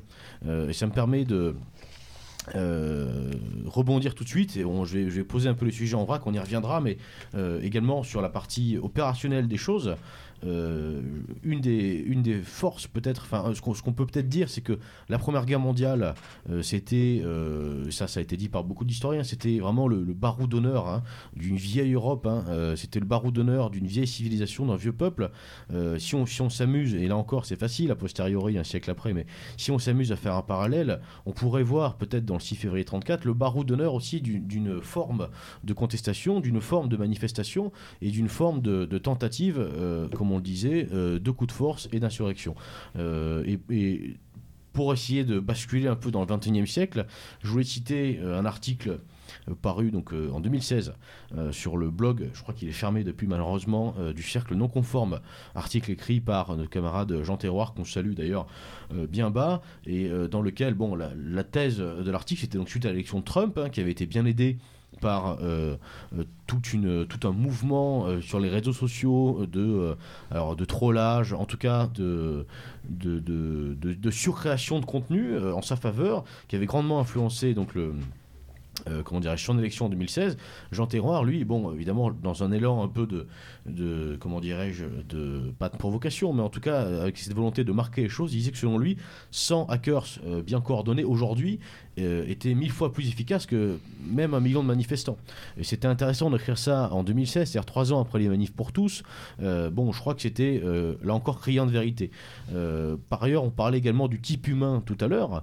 Il faut qu'on revienne dessus également. C'est intéressant parce que c'est très difficile et c'est pour ça qu'on va pas forcément le faire. Mais on parlait des gilets jaunes euh, et, de, la perception des manifestations 34 dans l'opinion publique. Euh, là aussi, je crois que c'est intéressant. On va revenir dessus. Mais euh, comment comment les Français en 34 ont perçu ces morts-là Quel retentissement ça a eu Et est-ce qu'aujourd'hui, dans une société où euh, la victime euh, c'est le roi absolu, où la violence euh, c'est euh, euh, euh, juste banni, c'est complètement interdit. Est-ce qu'aujourd'hui c'est pas plus marquant de voir euh, des gamines comme euh, la petite euh, Fiorina euh, perdre un œil à la première ou à la deuxième manifestation parce que euh, un flic a mal visé volontairement euh, et se retrouver donc borgne et aveugle ou euh, euh, voir un pompier volontaire à Bordeaux se retrouver dans le coma pendant deux semaines parce qu'un flic le tirait dans le dos. Euh, alors évidemment il n'est pas mort et j'allais dire heureusement. Donc euh, d'un point de vue euh, comptable euh, et strictement humain c'est moins grave et moins fort que ce qui s'est passé en le 6 février 34. Mais si on, si on regarde ça dans la relativité des choses, malgré tout, en 34, on a des anciens combattants, on a des gens qui sont euh, j'allais dire, familiers avec la mort, en tout cas, qui l'ont côtoyé, qui l'ont regardé droit dans les yeux, dans les tranchées, droit dans les yeux, peut-être dans d'autres manifestations. Est-ce que euh, est-ce que cette violence euh, qu'on a vu s'exprimer en 2018-2019 en France, est-ce que- est-ce qu'elle n'a pas été beaucoup plus marquante et beaucoup plus incisive dans l'opinion publique, j'entends, euh, que peut-être la perception qu'on peut avoir les Français en 34 euh, de ce qui s'est passé. Et c'est toute la question du type humain, et donc j'avais noté dans mes notes ancien combattant, ancien combattant vs français, de, français confiné et fan de Combini. Mais bon, c'est bon, je, je fais toujours des choses un peu exagérées sur mes notes, mais, mais je crois que voilà, c'est malgré tout, euh, il faut qu'on revienne également là-dessus. Et la conséquence peut-être de tout ça, c'est que euh, le passé n'est pas, euh, n'est plus en tout cas un moyen d'action. Et c'était, un peu l'idée donc d'é- d'élargir le, comment dirais-je le, sujet ce soir. Le passé ne doit plus être un moyen d'action et nos milieux, malheureusement, y compris dans nos rangs, dans nos familles de pensée, parfois nous sommes un peu sclérosés et incapables de mener une révolte. Et ce, même avec euh, ce que Guillaume Fay appelait vous savez, les, circonstances convergentes. Euh, beaucoup ont cru que les Gilets jaunes, euh, c'était le grand moment. C'était, d'ailleurs, beaucoup, moi, moi le premier, au début, les Gilets jaunes, pour rappel quand même, parce qu'aujourd'hui, bon, on a cette image, c'est Jérôme Rodriguez, voilà, mais, mais au tout départ, les Gilets jaunes, je tiens quand même à le rappeler, le- la première date, c'était 17 novembre 2018. Euh, la date a commencé à circuler à partir de septembre. Je me souviens, moi, et d'ailleurs, j'en fais amende honorable, avoir dit, ouais, encore une connerie sur Facebook, etc. Et bon, il se trouve que je fais pas mal de routes. Au fur et à mesure des semaines, euh, avec mes collègues sur lesquels, euh, enfin, qui font de la route aussi, on se, en discutant, on se dit, t'as vu tous les gilets là sur les pare-brises, c'est impressionnant. Et de jour en jour, on a senti vraiment. Un élan populaire. Et là, on n'était pas à Paris. Moi, je vous parle de routes en campagne, euh, je vous parle de routes dans le Val-de-Loire, euh, dans le sud-ouest, euh, en Bretagne, en Normandie. On croisait une voiture sur deux à la fin qui avait un gilet jaune, quoi. Pour pas dire toutes les bagnoles dans certains bleds. Et là, il y a eu un véritable élan populaire. Donc, c'est, on aurait pu y voir ce que Faye appelait ces circonstances convergentes. Et malgré ça, malgré ça, malgré les tentatives d'ailleurs hein, de, certains, eh ben, nous n'avons pas réussi à structurer ce mouvement et à le mener à terme. On pourrait reparler du 1er décembre hein, 2018, qui était une journée euh, intéressante. Je pense qu'il y a des fesses qui ont claqué très très dur à, à Matignon et à l'Élysée ce jour-là. Certes, peut-être d'ailleurs comme le 6 février, malheureusement, euh, bon, de la Roque était plus là, mais, mais, euh, mais euh, il s'est- rien passé, euh, il s'est rien passé de, de, de, si important que ça. Et, quel regard nous portera le futur? Là-dessus, bah, je crois que ce sera un regard euh, euh, finalement comme celui d'une défaite. Et ça me permet de conclure un peu cette introduction, qui est que euh, effectivement, c'est important, et Reich le disait, et je reviens là-dessus parce que c'est vraiment important de d'avoir du respect pour son passé, c'est ce qui nous différencie euh, de tous les abrutis qui veulent réécrire l'histoire et qui veulent cracher sur tout ce qui bouge et qui passent leur temps à baisser les chines en disant pardon, pardon, pardon, on était les méchants. Non, c'est important de, eh bien, effectivement, de regarder son passé droit dans les yeux, mais droit dans les yeux jusqu'au bout, euh, et pas avec partialité. Euh, le 6 février 34, et c'est malheureux, mais il me semble, que c'est une défaite. Euh, la révolte euh, des tomates, et c'est malheureux aussi, même si, effectivement, comme le disait Léon, il y a eu un succès provisoire, c'est aussi une défaite, puisque l'Algérie n'est plus française. euh, à, notre regret, certes, et au regret de ceux qui ont mené cette révolte des tomates, au regret de ceux qui ensuite iront, iront à l'OS, au regret de, euh, de gens comme Argou. Qui finiront en tôle, euh, qui, qui se feront enterrer en catimini. Il faut savoir que le, colonel Argou, quand même, euh, sa messe d'enterrement, ça s'est fait euh, dans son salon parce qu'aucune église voulait, voulait recevoir ça. Enfin bon, c'est des gens qui ont été des pestiférés et qui ont mené un combat jusqu'au bout. Et pour ça, on leur doit évidemment le plus grand respect. Mais est-ce que les respecter, c'est pas aussi tirer les leçons de leur combat, tirer les leçons, je suis désolé, mais de leur défaite, pour un jour peut-être euh, gagner et pour qu'un jour, au lieu de leur rendre des hommages, on ait plutôt d'avoir des collèges Rosa Parks, on ait des collèges Colonel Argou et, euh, et euh, le collège des morts de 34. Alors, il y a d'autres sujets qu'on va aborder un peu plus tard, mais pour commencer déjà, pour revenir un petit peu sur, tout ce qu'on vient de dire, Mr. Reds. Bah, je dirais que entre les Gilets jaunes et le 6 février 1934, il y a, il y a des points communs, mais il y a aussi une différence. C'est que là, on avait tous les mêmes couleurs, le gilet jaune, mais indépendamment, individuellement, personne ne pensait exactement la même chose. Quoi. Il n'y avait absolument aucune cohésion d'idéologie ou de, de doctrine. euh. Bah, Il y, il avait, un élan patriote, certes, mais il y avait C'est encore pas... le même travers. Tout le monde était contre quelque chose, mais pas pour porter un projet commun. Voilà, voilà. Et je suis sûr qu'il y a une partie des gilets jaunes, parce qu'il faut, faut se rappeler la jeunesse des gilets jaunes, c'était des taxes euh, sur l'essence, Sur sur, le ouais, etc. ouais. Est-ce que si le problème des taxes, des, on disait, bon bah ça y est, on, d'accord, on n'y touche plus, est-ce que les gilets jaunes n'auraient pas été remisés dans le coffre des voitures? On ne sait pas. On sait pas. Mais qui était d'accord pour porter un projet commun? C'est le même problème, c'est toujours le même problème, mais je pense que c'était le problème aussi en 1934. À part, on se rend compte que dans une manifestation de masse, si on ne porte pas un projet positif, commun, peut-être même alternatif, eh ben, ça va être une insurrection, avec peut-être beaucoup de romantisme révolutionnaire. Ça nous plaît, mais c'est peut-être aussi stérilisant. On confond peut-être le romantisme révolutionnaire et la révolution. Mais bah, ça s'arrête là. Au, bout de quelques, au bout de quelques semaines, au bout de quelques mois de répression, bah, le, système s'arrête là, l'insurrection s'arrête là. Quoi. Et c'est pas une révolution. On est encore dans une insurrection, mais pas dans une révolution. Après, je suis assez d'accord avec toi, puisque une des critiques qui avait été d'ailleurs faite sur les Gilets jaunes, c'était justement euh, que la, la, volonté de cette euh, on va dire petite révolte était presque d'avoir des, acquis un peu bourgeois, c'est-à-dire d'avoir la télé dans le salon. Et on a vu d'ailleurs ce, ce, gilet jaune euh, qui était, passé, euh, qui était passé à la télé, mais qui apostrophe une, une élue en lui disant Non, mais attendez, mais moi je, ne, je, ne, peux même plus offrir des fleurs à ma femme, je ne peux plus offrir des cadeaux aux enfants ce qui avait été reproché, c'était un peu de que ces gilets jaunes voulaient accéder finalement à un embourgeoisement, c'est-à-dire faire des cadeaux à Noël, mais aussi aller en vacances, fait, aller en, vacances offrir, en fait offrir la PlayStation et avoir l'écran plasma. Moi, quand même, je fais une petite différence avec 1934, c'est que les gilets jaunes et Beluga, je pense, le, le, relevait très bien. C'était aussi une, petite révolte, mais aussi des provinces, envers, Paris. Là, on a vu ce 1934, finalement, c'est très presque endogène à, une vie parisienne, et, c'est peut-être, je, ne sais pas, je ne sais pas si c'est pour ça, mais il y avait une certaine noblesse, parisienne qui, n'a pas franchi peut-être le Rubicon. À l'inverse des, Gilets jaunes, qui, euh, moi je l'ai vu, et on l'a vu d'ailleurs avec les, images du Fenwick, qu'on n'avait plus rien à foutre, et qui ont enfoncé des portes alors effectivement, ça reste un échec, mais peut-être que là, on avait un, un, début de vacillement, en tout cas un, un début d'ébranlement de, des institutions. Retz. Oui, aussi. Bon, on peut dire un peu la même chose de 1934. Le problème, c'est que comme on l'a dit tout à l'heure, euh, une fois que le Fenwick serait rentré dans, dans Matignon, euh, qu'est-ce qu'il aurait fait avec son Fenwick Donc c'est toujours pareil, s'il n'y a pas de projet de doctrine, j'ai envie de dire, euh, unificatrice, ça ne mène nulle part. Donc c'est là, à mon avis, le gros problème, en tout cas. Ah, après, ça, ça, a débouché aussi sur certaines propositions. Ils ont, on a eu des tentatives de structuration du mouvement des Gilets jaunes, notamment on avait vu avec François Boulot qui avait été un peu une des figures et qui avait proposé en tout cas des, mesures politiques. Mais encore une fois, effectivement, le, point commun, c'est qu'il n'y a pas de, réelle structuration, de réel projet commun, puisqu'on a une, une hétérogénéité euh, propre à ce mouvement. Et c'est peut-être ça d'ailleurs, c'est peut-être d'ailleurs pour ça que ça a marché en partie quelques mois.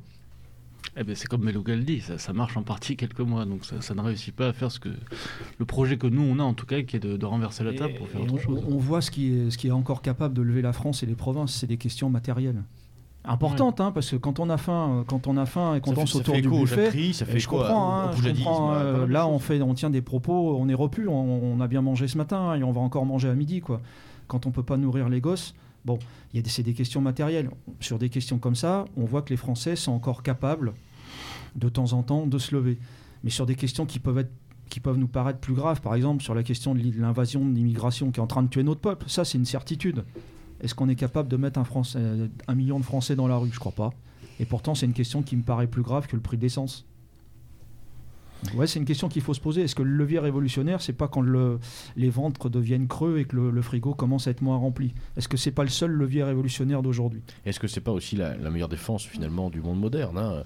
On disait tout à l'heure, pardon, la République euh, gouverne mal, se défend bien, certes, mais euh, je crois que la, la, vraie force du monde moderne, c'est même pas de bien se défendre, c'est qu'elle n'a pas besoin de se défendre. Parce que qu'on le veuille ou non, euh, ce petit confort qu'on reproche au, alors je sais plus si est colonel ou général euh, Laloc là. J'ai oublié, c'est colonel ou général? Colonel. colonel pardon. Euh, ce qu'on lui reproche, c'est d'avoir été un peu, euh, un peu tiède, etc. Bon, d'accord, parce qu'il était républicain, mais aujourd'hui, lui, ça serait un dur à cuire. C'est-à-dire que objectivement, euh, pourquoi risquer de perdre un œil? Pourquoi risquer de perdre une main? Pourquoi risquer de de, se retrouver avec euh, euh, des mois de prison ferme comme Hervé Rissen euh, auquel on pense bien et qu'on salue encore une fois. Euh, si à côté de ça on peut aller au ski l'hiver camper dans, son camping à Saint-Jean-de-Luz l'été et puis éventuellement avoir un écran plasma parce que si on caricature un peu la, la réflexion des gilets jaunes au début au démarrage effectivement c'était ça. Et, et, la question que tu poses Crampon est, est, très intéressante. Et elle ouvre le prisme à la fois du type humain et à la fois je crois de la, de, du mode opératoire puisque euh, si on reprend 34, euh, le mode opératoire euh, qui avait été, en tout cas même la révolte des tomates, il y avait, y avait cette volonté, il y avait la- l'action physique, l'action directe, l'action qui marque. La, tomate dans la tronche, c'est marquant. On comprend bien ce qui se passe, on n'est pas content. Euh, 34, on marche sur l'Assemblée, voilà, il y a quelque chose de violent, de physique, mais il y a peut-être un rapport aussi à la violence et à la chose physique qui est différent, euh, euh, qui est différent à l'époque. Là, je, repense, euh, euh, alors je sais plus si c'est dans le tome 1 ou 2 des mémoires là, de, de- Jean-Marie Le Pen, où il raconte un peu sa jeunesse dans les rues du quartier latin. Et il dit voilà, contrairement à aujourd'hui, la, politique était physique, quoi. Donc voilà, quand on, se- croisait, on, se mettait des mandales. Euh, Aujourd'hui, je suis désolé, même les, les ultras de chez ultra, que ce soit dans nos rangs ou en face, bon, euh, c'est quand il y a une bagarre, ça fait le tour de tous les médias, c'est deux fois par an, et voilà. À, à l'é- à l'époque, euh, l'époque était plus sportive, plus physique. Est-ce que ça correspond pas aussi à un glissement de société, un, un glissement, y compris dans nos rangs, hein, euh, un glissement vraiment psychologique, mental, hein, des militants, de la jeunesse Et donc, est-ce que ça n'induit pas aussi une, une nécessité vraiment impérieuse de changer le mode opératoire? Et c'est pour ça qu'effectivement, le Fenwick, bon, c'est marrant, ça fait marrer tout le monde. D'ailleurs, Michel Onfray a fait une super chronique, c'était euh, La République contre le transpalette. Bon, très bien. Euh, euh, en attendant, ça, les gens se disent oui, mais c'est pas bien, c'est violent quand même, parce que le pauvre gendarme qui gardait le truc, il a rien demandé, il a failli mourir. C'est à ça que pensent les gens aujourd'hui. C'est pas, c'est pas au fait qu'il y a quelqu'un qui a eu du courage d'enfoncer la porte d'un ministère. Messieurs. Euh, c'est bien là que tu parles de, de la question de la violence euh, en, en manifestation et on peut faire un parallèle avec euh, ce qu'a donné la manif pour tous. On a quand même un million de personnes dans la rue. Enfin, c'est, je pense que c'est- énorme. je pense que c'est la plus grande manifestation organisée en France. Enfin, je, je pense. hein. Euh, et c'est ce que disait Lénine à propos de, de ces gens qui veulent faire la révolution sans marcher sur les pelouses interdites. C'est en fait, on voit que 20 20 000 personnes dans la rue qui, qui cassent des voitures dans le 16e arrondissement, ça a plus d'impact derrière que, le, bah, que un million de, bourgeois qui, qui, qui pavanent, qui font une promenade et, euh, qui font une promenade pas, pas pour euh, s'opposer frontalement à un système, mais parce qu'aussi il fallait être vu. Il y a aussi euh, cet effet de mode qu'on a vu aussi dans, les Gilets jaunes, dans ces manifestations, c'est il fallait être là parce qu'on s'amusait, parce que c'est, c'est, ça explose. Il y a des explosions sur les Champs-Élysées, il faut y être. Nous aussi, on a, on a été comme ça. Une part de nous était comme ça quand on était dans ces manifestations Gilets jaunes, mais on- si c'est notre seule motivation, c'est de, venir faire la fête, de, de prendre notre petite dose d'adrénaline, on n'arrivera à rien, effectivement. J'en reviens à ce que. Enfin, ouais, là, on est dans le romantisme révolutionnaire. Encore une fois, on n'est pas dans la révolution. Quoi. On s'emmerde tellement dans notre société qui est tellement pasteurisée que le moindre petit événement qui cristallise un peu d'énergie, un peu d'adrénaline, on a envie d'en être. Et pourtant, euh, est-ce que ça va déboucher ou pas? Ben, La réponse est non. Mais je reviens quand même au type humain. Je pense que le, le problème d'aujourd'hui, c'est que, euh, d'abord, comme disait Drieux, le trop-plein d'épicerie tout, tout, euh, tout- tous les enthousiasmes, tout- toutes les passions. Quoi et que depuis 62, la France n'a pas été confrontée à des événements. 62, il y a toute une génération qui a encore connu l'épreuve du feu. Depuis 62, la France, qu'est-ce qu'elle a connu comme épreuve? Des attentats, c'est malheureux. Et on voit bien aujourd'hui, à travers cette, euh, cette histoire de coronavirus, 0,05% de mortalité. 0,05% de mortalité. Bon, eh bien, il y a un, un cinquième des Français qui ont besoin d'aller chez le psy. Quoi. Je t'arrête, Campan, on a eu Interville quand même. Ouais, c'est vrai aussi, ça, ça fout les jetons, les vachettes et Simone. Mais bon, on- ce qui fait que depuis 62, en fin de compte, les, euh, la société française s'est embourgeoisée. Et, nos mouvements, et notre mouvance aussi, quoi. Et c'est ça le drame. Mouvance avec, évidemment. Exactement. On est tombé dans la facilité. On pense qu'aujourd'hui, on fait la révolution le soir en envoyant trois mails, euh, en insultant un mec sur un réseau social, etc. Or, c'est pas vrai. La seule, euh, la seule école de vie, la seule école, la seule école révolutionnaire, ça demeure la rue. Sauf que descendre dans la rue, eh bien, ça demande un courage qu'on a de moins en moins. Parce que dans la rue, on peut tomber, on peut avoir une mésaventure avec les flics, on peut tomber sur des opposants politiques et puis se foutre sur la gueule et être blessé, on peut, se, on peut tomber sur une bande ethnique et que ça tourne mal, etc. C'est ça. hein. Et donc, le- les gens sont bourgeoises de plus en plus dans un confort et n'ont pas forcément envie d'en découdre aujourd'hui. Et notre mouvance, elle est en train de mourir de ça aussi. Internet a un peu tout tué, entre guillemets. Alors, on peut en faire un, bon usage d'Internet, mais la plupart du temps, on a l'impression que Internet se substitue à la révolution. Je, je- plus soit à ce que, à ce que tu viens de dire, parce que on le voit même parmi nos rangs de- des gens qui parlent d'enracinement, mais des, des fois on a l'impression qu'ils sont plus branchés qu'enracinés, c'est-à-dire qu'ils ne, ils ne font que se, se, se- se prendre en photo, se, même euh, se déballer leur vie sur Instagram, etc. Oui. Peut-être que, et, et pour revenir à ce que tu disais, peut-être que ce mouvement de rue et cette, euh, on va dire, révolte un peu violente, est-ce que aussi on ne peut pas faire le constat que si on, on la faisait maintenant, ce serait aussi un échec? Et finalement, est-ce que la révolte, elle se fait pas pour le coup dans un vrai enracinement, dans une vraie construction de projet euh, vers un futur, vers une construction d'une communauté, peut-être. Pas forcément d'ailleurs à Paris ou dans les villes, parce que on le voit la plupart de, nos quartiers et, et pour vivre à Paris, euh, je peux je peux que le confirmer, euh, sont presque perdus. Et je vais pas aller changer euh, les, les opinions du concitoyen en lui mettant euh, trois baffes dans la tronche. Par contre, en construisant un projet peut-être économique euh, ou politique local, peut-être que là on arriverait à quelque chose de plus intéressant et que la révolte finalement se ferait. Alors pas de façon violente, peut-être effectivement de façon pacifiste. Et là, on pourrait, on pourrait, la- on pourrait critiquer ce- cette caractéristique-là, mais elle se ferait définitivement. Elle, on passerait ce fameux cap qu'on n'a jamais réussi à, à franchir dans, les, dans ces fameux d'ailleurs 6 février qu'on vient, de- vient de parler. Mr. Red. Oui, j'ai envie de rebondir sur le, le fait de- d'être plus branché que qu'enraciné. Moi, ce qui me fait rire, c'est les gens qui ont une photo de profil euh, révolte contre le monde moderne. Il y, a, un truc qui va pas là, quoi. Mais euh, aussi euh, une réflexion plus profonde par rapport à ce changement limite anthropologique qu'on subit tous, c'est l'évacuation totale de la mort dans notre société aussi. C'est pour ça qu'on a Bon, ça c'est un sujet qui nous amènerait très très loin. Mais je pense que la première chose à faire, c'est de cultiver quelque peu une, patience révolutionnaire, comme disait euh, Yvan que je salue. C'est-à-dire se préparer sur le terrain par des choses simples, juste euh, se donner rendez-vous avec des gars, faire de la boxe, du sport, euh, proposer des projets, quoi. Pas attendre justement euh, le grand soir, mais se préparer jour après jour dans la durée avec des gens en cohésion, quoi. Rien que ça, c'est. Pour, pour rebondir euh, sur un autre sujet, mais pour- sur ce que tu disais à propos de la mort, et ce que disait également euh, Crampon quant à la perception de la violence, le, le meilleur exemple pour illustrer très facilement ce qu'on vient de dire, c'est, alors je ne sais plus si c'est un an, deux ans ou trois ans, j'ai toujours un problème de date, la mort de ces deux, membres du commando Hubert euh, au Burkina Faso pour libérer deux otages. Je veux dire, bon, ok, c'est deux morts, mais c'est c'est des gars quand même qui sont commando marine, qui sont en plus nageurs de combat, commando Hubert. Donc c'est censé être la crème de la crème de la crème de la crème de l'armée, voire même euh, peut-être même des forces spéciales mondiales. Bon, les deux gars meurent en opération.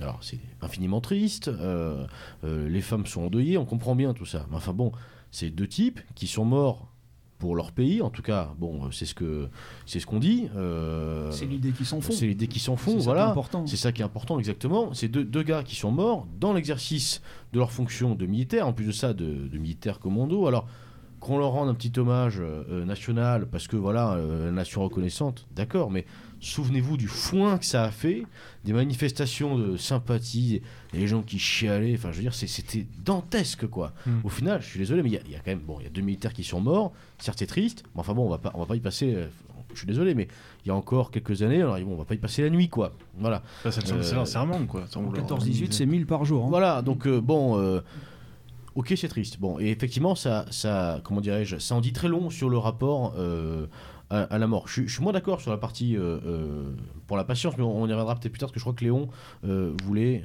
intervenir. Léon, pardon. Oui, je souhaitais nuancer un petit peu ce qu'a dit notre camarade Crampon, qui parlait d'un manque de- d'engagement et puis d'un manque de, solidité des militants d'aujourd'hui. Je, trouve quand même que les, Gilets jaunes, ça a été quand même la preuve que les Français ont été capables de se, révolter, mais aussi de se révolter avec un certain courage physique, parce que pendant, des semaines, on a vu des, gens revenir sur les ronds-points, euh, même camper sur les ronds-points, et puis à Paris ou dans d'autres villes, euh, affronter la, police, euh, bon, qui, qui tirait pas au fusil mitrailleur sur la foule, mais quand même, il y avait les lacrymos, les grenades assourdissantes, les grenades offensives. Comme tu le disais, il y a des gens qui ont perdu une main dans cette affaire, ou qui ont perdu des yeux, et malgré ça, les gens revenaient. Donc quand même, les, les Français ont montré euh, un, certain, un, un certain courage à ce moment-là. Et une vraie persévérance aussi. Une vraie persévérance. Il y a, il y a eu, euh, il y a eu des, des cordons de police qui ont été franchis euh, sur les Champs-Élysées, parce que les, les flics interdisaient le, le passage, les, les manifestations sur les Champs-Élysées. On se souvient tous aussi du, du boxeur euh, sur le pont des Arts qui avait, qui avait enfoncé un CRS. C'était quand même des belles images, ça. Euh, Et Lui- puis- Lui, oui, lui, on peut regarder, oui. Et euh, sur, les, sur les raisons de cet échec aussi, je voudrais dire que euh, bon, ma- malgré toute, le, toute la, la- bonne volonté des manifestants, euh, quand on est face à un mur de plexiglas, place Franklin Roosevelt, qui barre l'accès au ministère de l'Intérieur, à l'Élysée, etc., à moins d'avoir des camions pour enfoncer ça, on peut, on peut pas franchir un mur de plexiglas. Quoi. C'est pas possible. Oscar. Euh, oui, je, voulais, revenir au. on, a parlé de, la nécessité d'avoir un projet, une doctrine, euh, un projet révolutionnaire. Mais faire une révolution, c'est pas seulement ça. Il faut aussi qu'on soit dans un contexte révolutionnaire. Si on a un projet que, et que le terreau n'est pas fertile, on, ne peut rien faire. Et euh, là, ce qu'on a vu au moins avec les Gilets jaunes, c'est la fracture qu'il y a avec le système qui. qu'on peut dater peut-être de 2005, je pense, avec le référendum volé, le référendum sur la Constitution européenne avec euh, beaucoup de Français qui se mettent à l'écart, ces- ces fameuses personnes qui font hum, ces actifs, ces, ces gens qui, qui font, qui font vivre la société, ces petits commerçants qui font souvent partie euh, des abstentionnistes ou, ou même qui sont même plus inscrits sur les listes électorales. Et c'est vraiment ces, ces personnes-là qu'on a retrouvées, des blancs d'ailleurs. Hein, ça vient encore effondrer une fois de plus le mythe euh, de, de la solidarité euh, sociale qu'essaie de nous vendre euh, la gauche en tapant sur l'épaule de l'ouvrier, en disant regarde, Mohamed, c'est ton camarade de lutte, nous sommes tous exploités par le prolétariat. C'était vraiment le, le, le peuple blanc des provinces. On, on les a vus, on s'est retrouvés en, en garde à vue avec certains. Et euh, c'est des, gens simples des provinces qui sont co- complètement euh, déconnectés de, la politique, mais qui, ont, qui en ont eu marre, qui, sont montés et qui sont allés au charbon. euh. Donc je pense que c'est au moins ça l'aspect positif, c'est que la, la fracture elle est de plus en plus nette avec le régime. Même si il n'y a pas encore de projet derrière construit pour renverser le système, il y a au moins cette fracture qui, euh, qui s'intensifie là avec euh, cette, euh, absurde tyrannie sanitaire. euh, J'aurais tendance à dire que pour euh, dans une révolution, il y a trois temps. Il y a l'étincelle, hein, il y a ce que tu disais, Oscar, hein, le- l'environnement, l'humus sur lequel tout ça, ça va se déclencher. Bon, la situation, on peut dire qu'on pourrait y être en France tous les jours. La deuxième chose, c'est est-ce qu'il y a une doctrine? Il manque une doctrine. Ça, pour l'instant, euh, nous, on en a une, mais pour l'instant, la majorité de nos concitoyens ne la partagent pas. Mais quand bien même il y aurait déjà tous ces éléments, il en manque une troisième auquel on pense jamais, c'est OK, les portes de l'Élysée sont ouvertes, on a réussi, on est dedans, on a pendu au clou le locataire actuel. Bon, où sont les hommes, où sont les équipes pour incarner le pouvoir? Parce que là, on fait du romantisme révolutionnaire, mais demain, si on prend les rênes de l'État, faut incarner, il faut faire tourner la machine. Et faire tourner la machine au quotidien, c'est être capable de diriger une préfecture, c'est être capable de faire tourner un ministère, c'est être capable d'affronter des gens dans les tribunes à l'international. Euh, et ces équipes, ces hommes qui sont préparés, on les a pas pour l'instant. Ça veut dire qu'il faudrait qu'on aille rechercher des gens qui sont déjà dans la place qu'on leur fasse peut-être, euh, qu'on les fasse peut-être tourner, euh, qu'on les fasse peut-être bosser avec nous, le pistolet sur la tempe. Vous je, m'en souviens une fois d'un un truc tout con.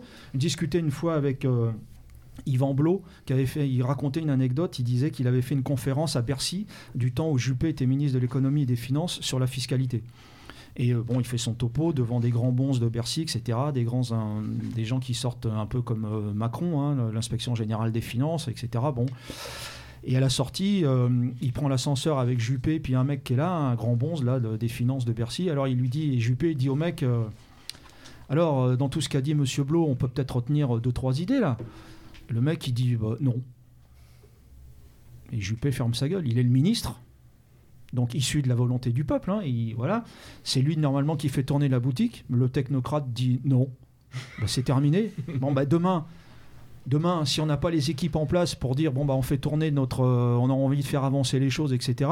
Qu'est-ce qu'on fait quand on se heurte à des gens comme ça comme- Où sont les équipes Où sont les doctrines là? Parce que là. euh, Les deux premiers points, on les a. Le troisième point, ça veut dire que demain, derrière tout ça, ce que suis en train de dire, ça veut dire que les militants nationalistes, il faut aussi qu'ils acceptent demain de s'engager et de prendre des responsabilités de très haut niveau. Quoi. Et pour ça, il faut aussi s'y préparer.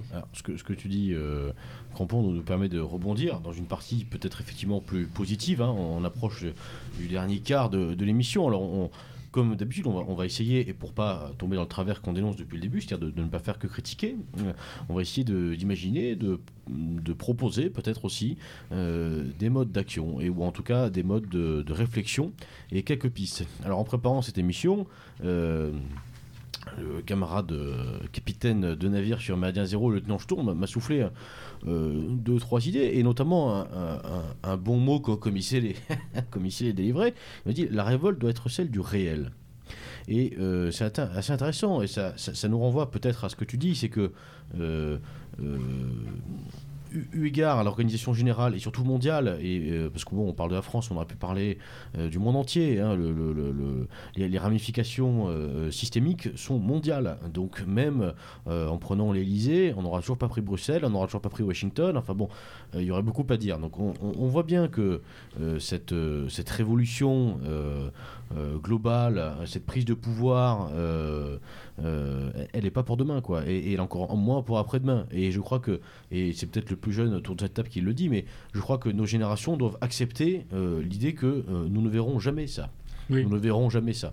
Euh, la- la seule ambition que nous pouvons porter, peut-être, euh, c'est d'être euh, à minima euh, des passeurs et au mieux des bâtisseurs. Mais c'est tout, il ne faut pas se faire d'illusions là-dessus. Et donc c'est pour ça que cette petite phrase-là, la révolte doit être celle du réel, est intéressante, puisque qu'est-ce qu'elle traduit? C'est une volonté d'instaurer une forme de cohérence dans nos vies, une volonté de dompter euh, un petit peu euh, le réel qui nous échappe, euh, qu'on le veuille ou non.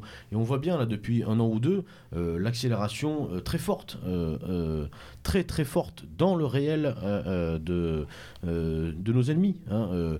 Alors un exemple tout simple, ce matin je, je regarde les infos, alors ça nous faire marrer tous, mais voilà, Google a officiellement entériné et accepté l'écriture inclusive. Donc ça veut dire que euh, le collégien de base, hein, qui, euh, comme moi je le faisais quand j'étais euh, typiquement au collège, ça, me- ça me gonflait de faire mes devoirs d'anglais. J'ai toujours détesté cette langue à la con. Donc du coup, qu'est-ce que je faisais? Je mettais mon anglais sur Google machin Translate, hop, copier-coller, j'avais fait mon devoir. Bon, j'ai jamais eu plus de 10, mais c'était pas grave. Le fait est que je ne suis pas le seul à faire ça. Je pense que encore aujourd'hui, pas mal de, de jeunes étudiants le font. Bah, sauf que maintenant, ils auront une réponse en écriture inclusive. Et qu'on le veuille ou non, Google, euh, les réseaux sociaux, Internet, c'est l'alpha et l'oméga de beaucoup de nos concitoyens. Et donc, euh, adopter euh, l'écriture inclusive aujourd'hui chez Google, c'est presque plus grave que si l'Académie française avait dit oui. Donc ça, typiquement, c'est un exemple tout simple hein, pour démontrer que le réel nous échappe. Donc peut-être que la révolte doit commencer dans celui-là, dans cette volonté de remettre de la, de la cohérence dans nos vies, dans cette volonté simplement euh, euh, d'incarner cette petite phrase aussi qui, était, euh, qui vient de Tesla, que, que je salue bien bas, qui est on changera peut-être pas le monde, mais en tout cas lui ne nous changera pas. Oui. Retz. Ouais, J'ai lu un article dans un autre euh, site, je ne donnerai pas le nom ici, mais de toute façon, quand, quand tu me parles de, de- de Google et l'écriture inclu- de Google et l'écriture inclusive, pardon, euh, à côté de ça, on, a, euh, est envahi par euh, des migrants d'Afrique qui parlent euh, des sabirs incalculables. Donc tout ça est fait pour foirer. Donc quelque part, ça exploitera qu'on le veuille ou non. Donc oui, il faut rester nous-mêmes et ne pas nous plier à ça. Mais de toute façon, ce système-là est à foirer au- voué pardon, à foirer au bout d'un moment. Donc il ne pourra pas nous emprisonner, je pense. On sait, ce qu'on sait toujours ce qu'on perd, on sait rarement ce qu'on gagne. Et c'est pas parce que euh, euh, un système s'effondre que celui d'après sera forcément déjà le nôtre. Oui, Et ensuite, si c'est pas le nôtre qui sera meilleur. Euh, voilà. Parce que effectivement, euh, les immigrés arrivent, mais enfin bon, Ah bon euh, s'ils s'installent, euh, s'ils s'installent et que le système d'après c'est le leur, euh, on, on va regretter Google et l'écriture inclusive. hein. Voilà. On parlera bambara, Donc, tu euh, nous fais voilà. chier. Merde. Voilà, donc, T'aimes euh, pas l'anglais, tu parleras bambara. Voilà. Le jour où il va falloir rebaptiser. Et la, nos- la polygamie, bordel. Oui, bon, ça pourquoi pas. Mais euh, le, jour où il va falloir rebaptiser nos enfants, euh, peut-être qu'on regrettera un peu plus Google. Mais moi, je, m'inscris un peu en faux contre ce que tu dis. Tu dis, bon, on verra probablement jamais une victoire, etc. D'abord, de l'histoire, elle est écrite nulle part. Elle est ce qu'en font les hommes. hein. Euh, moi, je, pense que euh, la politique, c'est aussi du vitalisme. On peut en faire ce qu'on veut. Moi, je pense que le, pouvoir, il en a un tel état de déliquescence, le système, il en a un tel état de déliquescence qu'on n'est pas à l'abri d'un scénario. euh, euh, alors, appelons-le gilet jaune parce que ça parle à tout le monde, euh, où les gens, finalement, on en arrive à un pouvoir qui est usé, où les gens n'en peuvent plus de, des institutions, et on n'est pas à l'abri de se retrouver avec une émeute comme on l'a on, eu le 13, ma- enfin, le, le 13 mai 58, où on cherche finalement un gouvernement de salut public. Euh, les équipes en place ne peuvent plus gouverner, etc., où les Français réclament autre chose, où c'est là où les nationalistes euh, révolutionnaires, on a une carte à jouer. Euh, maintenant, le problème, c'est que euh, cette alternative, il faut qu'elle soit crédible. Euh, c'est pas les Français, ils vont pas appeler Marine Le Pen et ses équipes. Il faut être crédible. Ils vont peut-être pas appeler Éric Zemmour non plus, enfin, j'espère. Voilà. Mais euh, voilà, donc il faut arriver à créer, euh, à trouver des hommes avec des idées crédibles, qui soient crédibles, euh, sur lesquels les gens se projettent en disant oui, celui-là, il peut gouverner, oui, celui-là, il peut apporter quelque chose de neuf, oui, celui-là, il peut créer une plateforme avec laquelle on pourra changer des choses, etc. Je pense encore que ce scénario, il est jouable, c'est jouable. Maintenant, euh, parce que je, me méfie en disant ouais, on verra pas la victoire. Ah, je me méfie après parce que le- les, gens de chez nous, ils ont déjà tellement tendance à s'enfermer chez eux euh, autour d'internet ou alors nous sortir des discours euh, un peu évoliens, mal pensés, du genre euh, les convives de pierre. Moi, je suis dans ma bibliothèque, j'attends que ça se passe, je chevauche le tigre. Oui, tu chevauches rien du tout pour l'instant. hein. C'est le système qui te domine. Non, non, mais tu, on rigole, mais je l'entends ce genre de discours. Moi, Ouais, j'attends. nous voilà. Voilà. Donc je me méfie. Il faut avoir un- toujours une idée vitaliste et offensive et préparer, être crédible, préparer des équipes, préparer des idées qui soient en conformité avec les, euh, avec les temps présents, les temps modernes. Voilà, ça, ça me paraît aussi quelque chose. Dire qu'on va faire, on va abandonner le politique pour faire des choses plus communautaires, je crois pas que ça soit dans c'est- c'était pas, c'était pas, mais c'est intéressant que tu dis ça, ça me permet de préciser peut-être un peu plus ce que je voulais dire. Euh, le, le constat, et que, je maintiens malgré tout, euh, le, le constat qui est de dire non, nous ne verrons, nous ne verrons pas cette victoire que, que nous, nous appelons de tous nos voeux, nous ne la verrons pas de notre vivant, je pense que sincèrement qu'il est, qu'il est vrai. Pour autant, euh, le repli, comme tu dis, euh, je m'enferme dans la bibliothèque et, et je m'avale euh, tout et voilà sans jamais le comprendre, Mm. c'est évidemment pas euh, une solution. Il y a des postures comme ça, c'est pour ça que Évidemment, je ne le dis pas par Non, hasard. mais tu, fais, tu fais bien de préciser Mm. et ça nous permet d'aller plus en avant dans, dans, dans cette volonté de proposer. Et je crois que la, la- la politique aujourd'hui qu'on peut mener et peut-être qu'on doit mener d'ailleurs, c'est revenir vraiment aux origines, au, au sens, au sens de ce mot qu'est la politique. Et, Et quand, bien ça- même, quand bien même tout serait foutu, quoi. Et pour ça, Et quand et- bien même tout serait foutu, je pense que faire de la, s'en- s'engager d'un point de vue militant, euh, ça donne aussi un sens à nos vies. Sinon, Mais- on ferait quoi? On ferait Star Academy le samedi exactement. soir. Et encore une Donc fois, voilà, moi je pense comme le lieutenant de Gaulle, qu'importe qu'on gagne ou qu'on perde, on sait pas. L'important c'est qu'on se batte, quoi. pour on sait ça, pas comment ça va retomber. Oui, oui, oui, mais évidemment, c'est c'est important de, de s'engager et c'est précisément ce que, ce que je dis, mais peut-être que les modes d'engagement euh, méritent d'être adaptés, réadaptés, repensés, reformés. Et pour ça, je crois que euh, quelqu'un qui est très bon conseil et qui ne nous a pas attendu pour réfléchir à ces questions, c'est tout simplement Platon. Euh, dans, la définition que lui donne de la politique, pour lui, la politique, c'est une chose très simple c'est l'homme au service du bien de la cité. Voilà, point barre. Et quand on pose ce constat, en fait, on, découvre toute une voie de l'engagement qui, je trouve, s'adapte parfaitement aux ères modernes. Aujourd'hui, effectivement, on, a beaucoup d'auditeurs qui en font partie. J'en ai rencontré un certain nombre qui, à chaque fois qu'on se voit, me disent Oui, mais tu vois, moi j'habite euh, au, au fin fond de, telle région, je suis tout seul, il n'y a personne autour, alors qu'est-ce que je fasse etc. Et euh, euh, cette petite phrase, enfin cette définition de, Platon de la politique, elle répond parfaitement à ces questions-là, à la question de l'isolement, qu'il soit physique ou intellectuel, c'est s'engager pour le bien de la cité.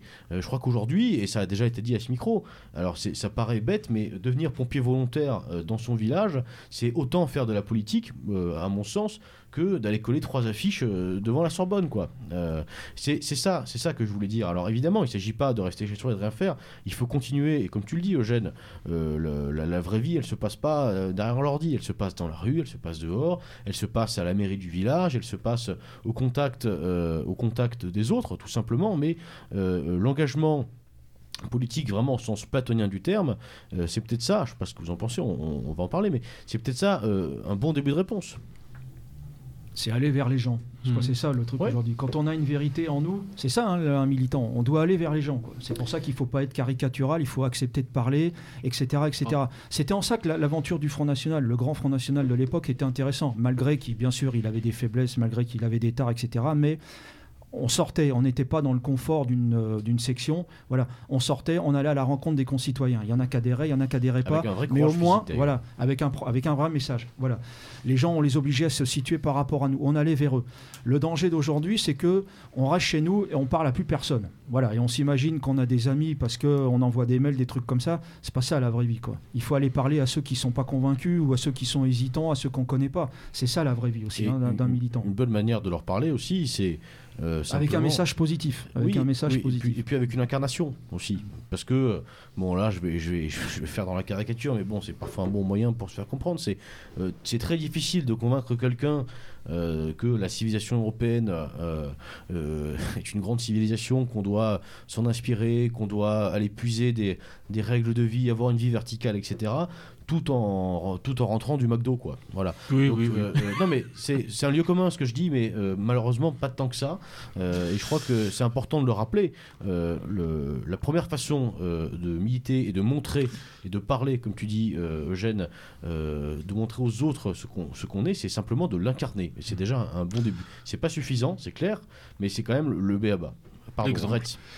Euh, bah moi, j'aurais envie de dire par rapport votre petit euh, duel, on va dire, que l'un n'empêche pas l'autre. Quoi. Enfin, je veux dire, je suis tout à fait d'accord avec Crampon que la, lutte et le combat nationaliste d'un sens euh, à nos vies, enfin à ma vie personnellement, et tous ici autour de cette table, je pense. Mais euh, peut-être qu'on aura le pouvoir, peut-être qu'on le verra, peut-être qu'on ne le verra pas, mais ça n'empêche pas, quoi qu'il arrive, de continuer. Quoi. Enfin, les, deux options. il faut se fermer à aucune des hypothèses. Quoi. Il ne faut pas se dire qu'on ne le verra pas et faire uniquement des choses communautaires ou dans notre coin ou la bibliothèque, on va dire crampon, ou alors il faut, faut ne s'ouvrir à rien. Quoi. Je, je- enfin, je suis d'accord, c'est tout ça pour dire que je suis d'accord avec vous deux en fait, au final. Merci.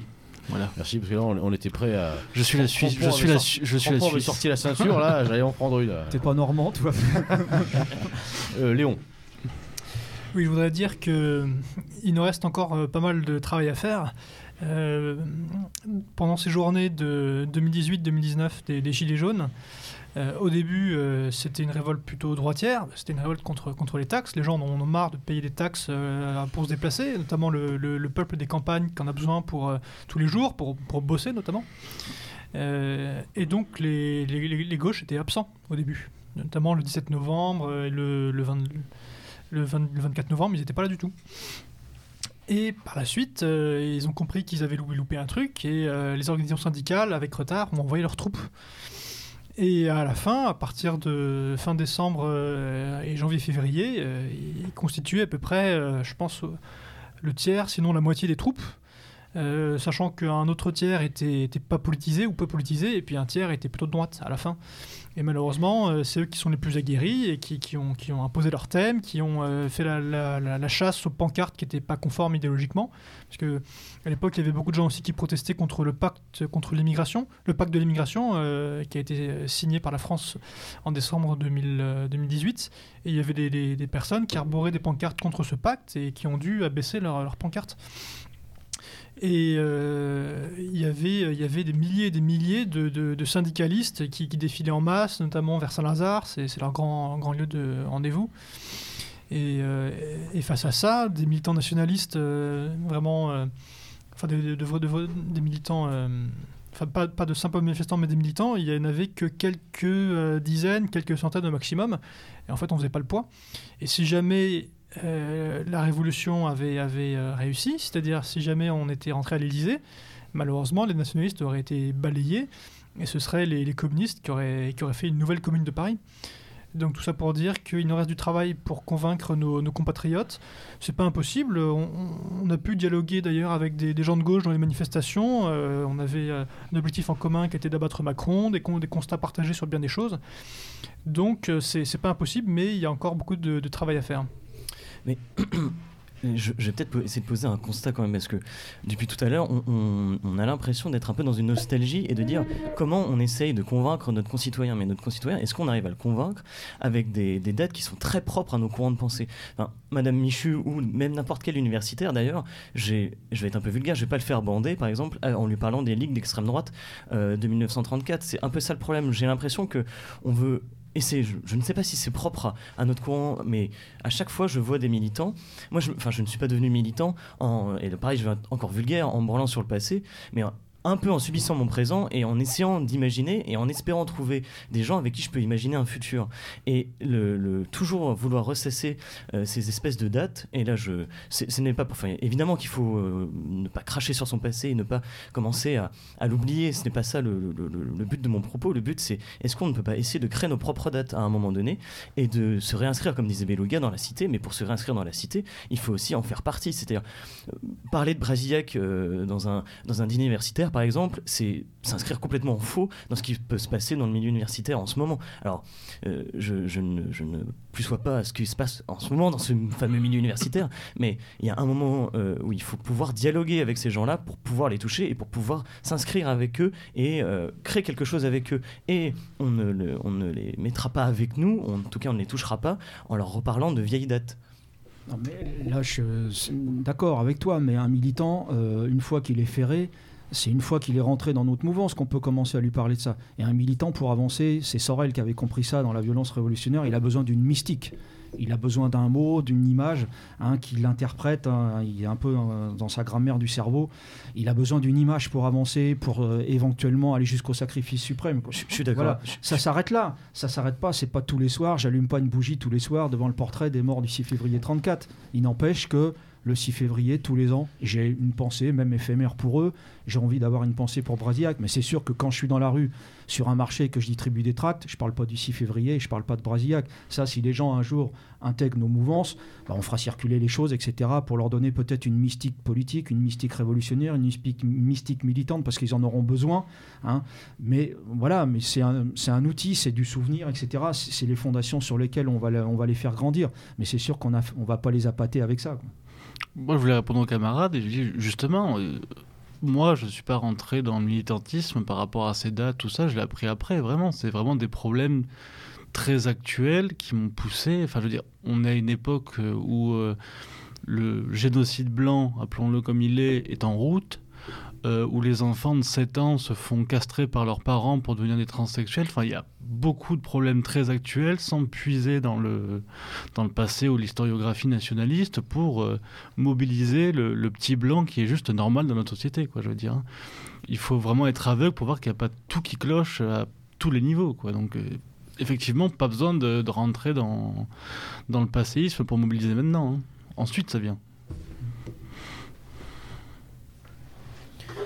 Voilà, alors pour, pour- pour revenir peut-être, euh, euh, enfin pour revenir, pour continuer, parce on passe notre temps à, à faire des retours en arrière, mais là, justement, on va essayer, on va essayer de, pardon, euh, je me marre, mais c'est pas drôle, on va essayer de euh, d'avancer. Euh, je voulais également qu'on revienne, décidément, hein, manque de vocabulaire aujourd'hui, qu'on reparle en tout cas d'une, pareil, d'une idée qui est une espèce de petite musique euh, qu'on entend assez régulièrement dans, nos, euh, dans notre famille de pensée. Avec- Foxley, souvent quand on reçoit quelqu'un euh, donc euh, sur MZ, on aime bien, voilà, en fin d'émission, dire bon ben que faire, voilà, qu'est-ce que vous proposez, etc. Et euh, 9 fois sur 10, mais euh, je c'est pas une blague, hein, enfin, les auditeurs peuvent écouter, on nous répond non mais voilà, il faut faire du localisme, euh, euh, faut consommer local, blablabla, etc. Les petits producteurs, euh, et, Jacqueline qui fait les tomates, bon c'est pas en Algérie, mais Jacqueline qui fait les tomates, Francky qui fait la salade, j'ai un super boucher, voilà, on s'entend bien. Et moi, voilà, à titre personnel, j'adore ce discours. D'ailleurs, c'est c'est- c'est une partie de, mon activité professionnelle, donc c'est pas moi qui vais dire le contraire, mais j'ai toujours envie de répondre. Bon, bah d'accord. euh, Une fois que tu as acheté ton beefsteak et que tu as bouffé tes trois tomates, qu'est- qu'est-ce qu'on fait, quoi? Voilà. Euh, donc, j'aimerais qu'on reparle un petit peu de ça. Euh, Il y a eu, y a eu cette volonté, je crois, il y a quelques années, dans le milieu, de dire. Emparons-nous de tous les sujets. les gauches sont en train de prendre le localisme avec les ZAD, avec tout ce petit mouvement qu'ils ont fait. Ne leur laissons pas nos campagnes, ne leur, laissons pas la ruralité. Mais tout ça sonne quand même bien creux. Euh, tout ça sonne, je trouve, très très creux parce que on, nous- on nous lance quand même quelques formules comme ça. Tiens, c'est local, c'est on va faire du locavore, on va être consommateur. Euh, bon, euh, moi je suis désolé, mais enfin, tout ça c'est creux, ça veut rien dire. Alors est-ce qu'on peut essayer de redéfinir tout ça? Ça fait écho à une, à une phrase du patron de Coca-Cola qui était en anglais, je vais la dire en français parce que bon. je- Et qui veut qu'on soit tous moins blancs, hein, voilà. Non, non, du patron, le fondateur, pardon, qui disait euh, pense global, agis local. Euh, donc en anglais, c'est plus joli, mais enfin voilà. Euh, cette phrase, bon, même si c'est notre un, de nos ennemis suprêmes, c'est pas la question, mais cette phrase est loin d'être idiote. Alors, euh, comment est-ce qu'on pourrait la, redéfinir et la réincarner autrement qu'en euh, voilà, achetant des salades à Jacqueline et à Micheline, Euh, messieurs?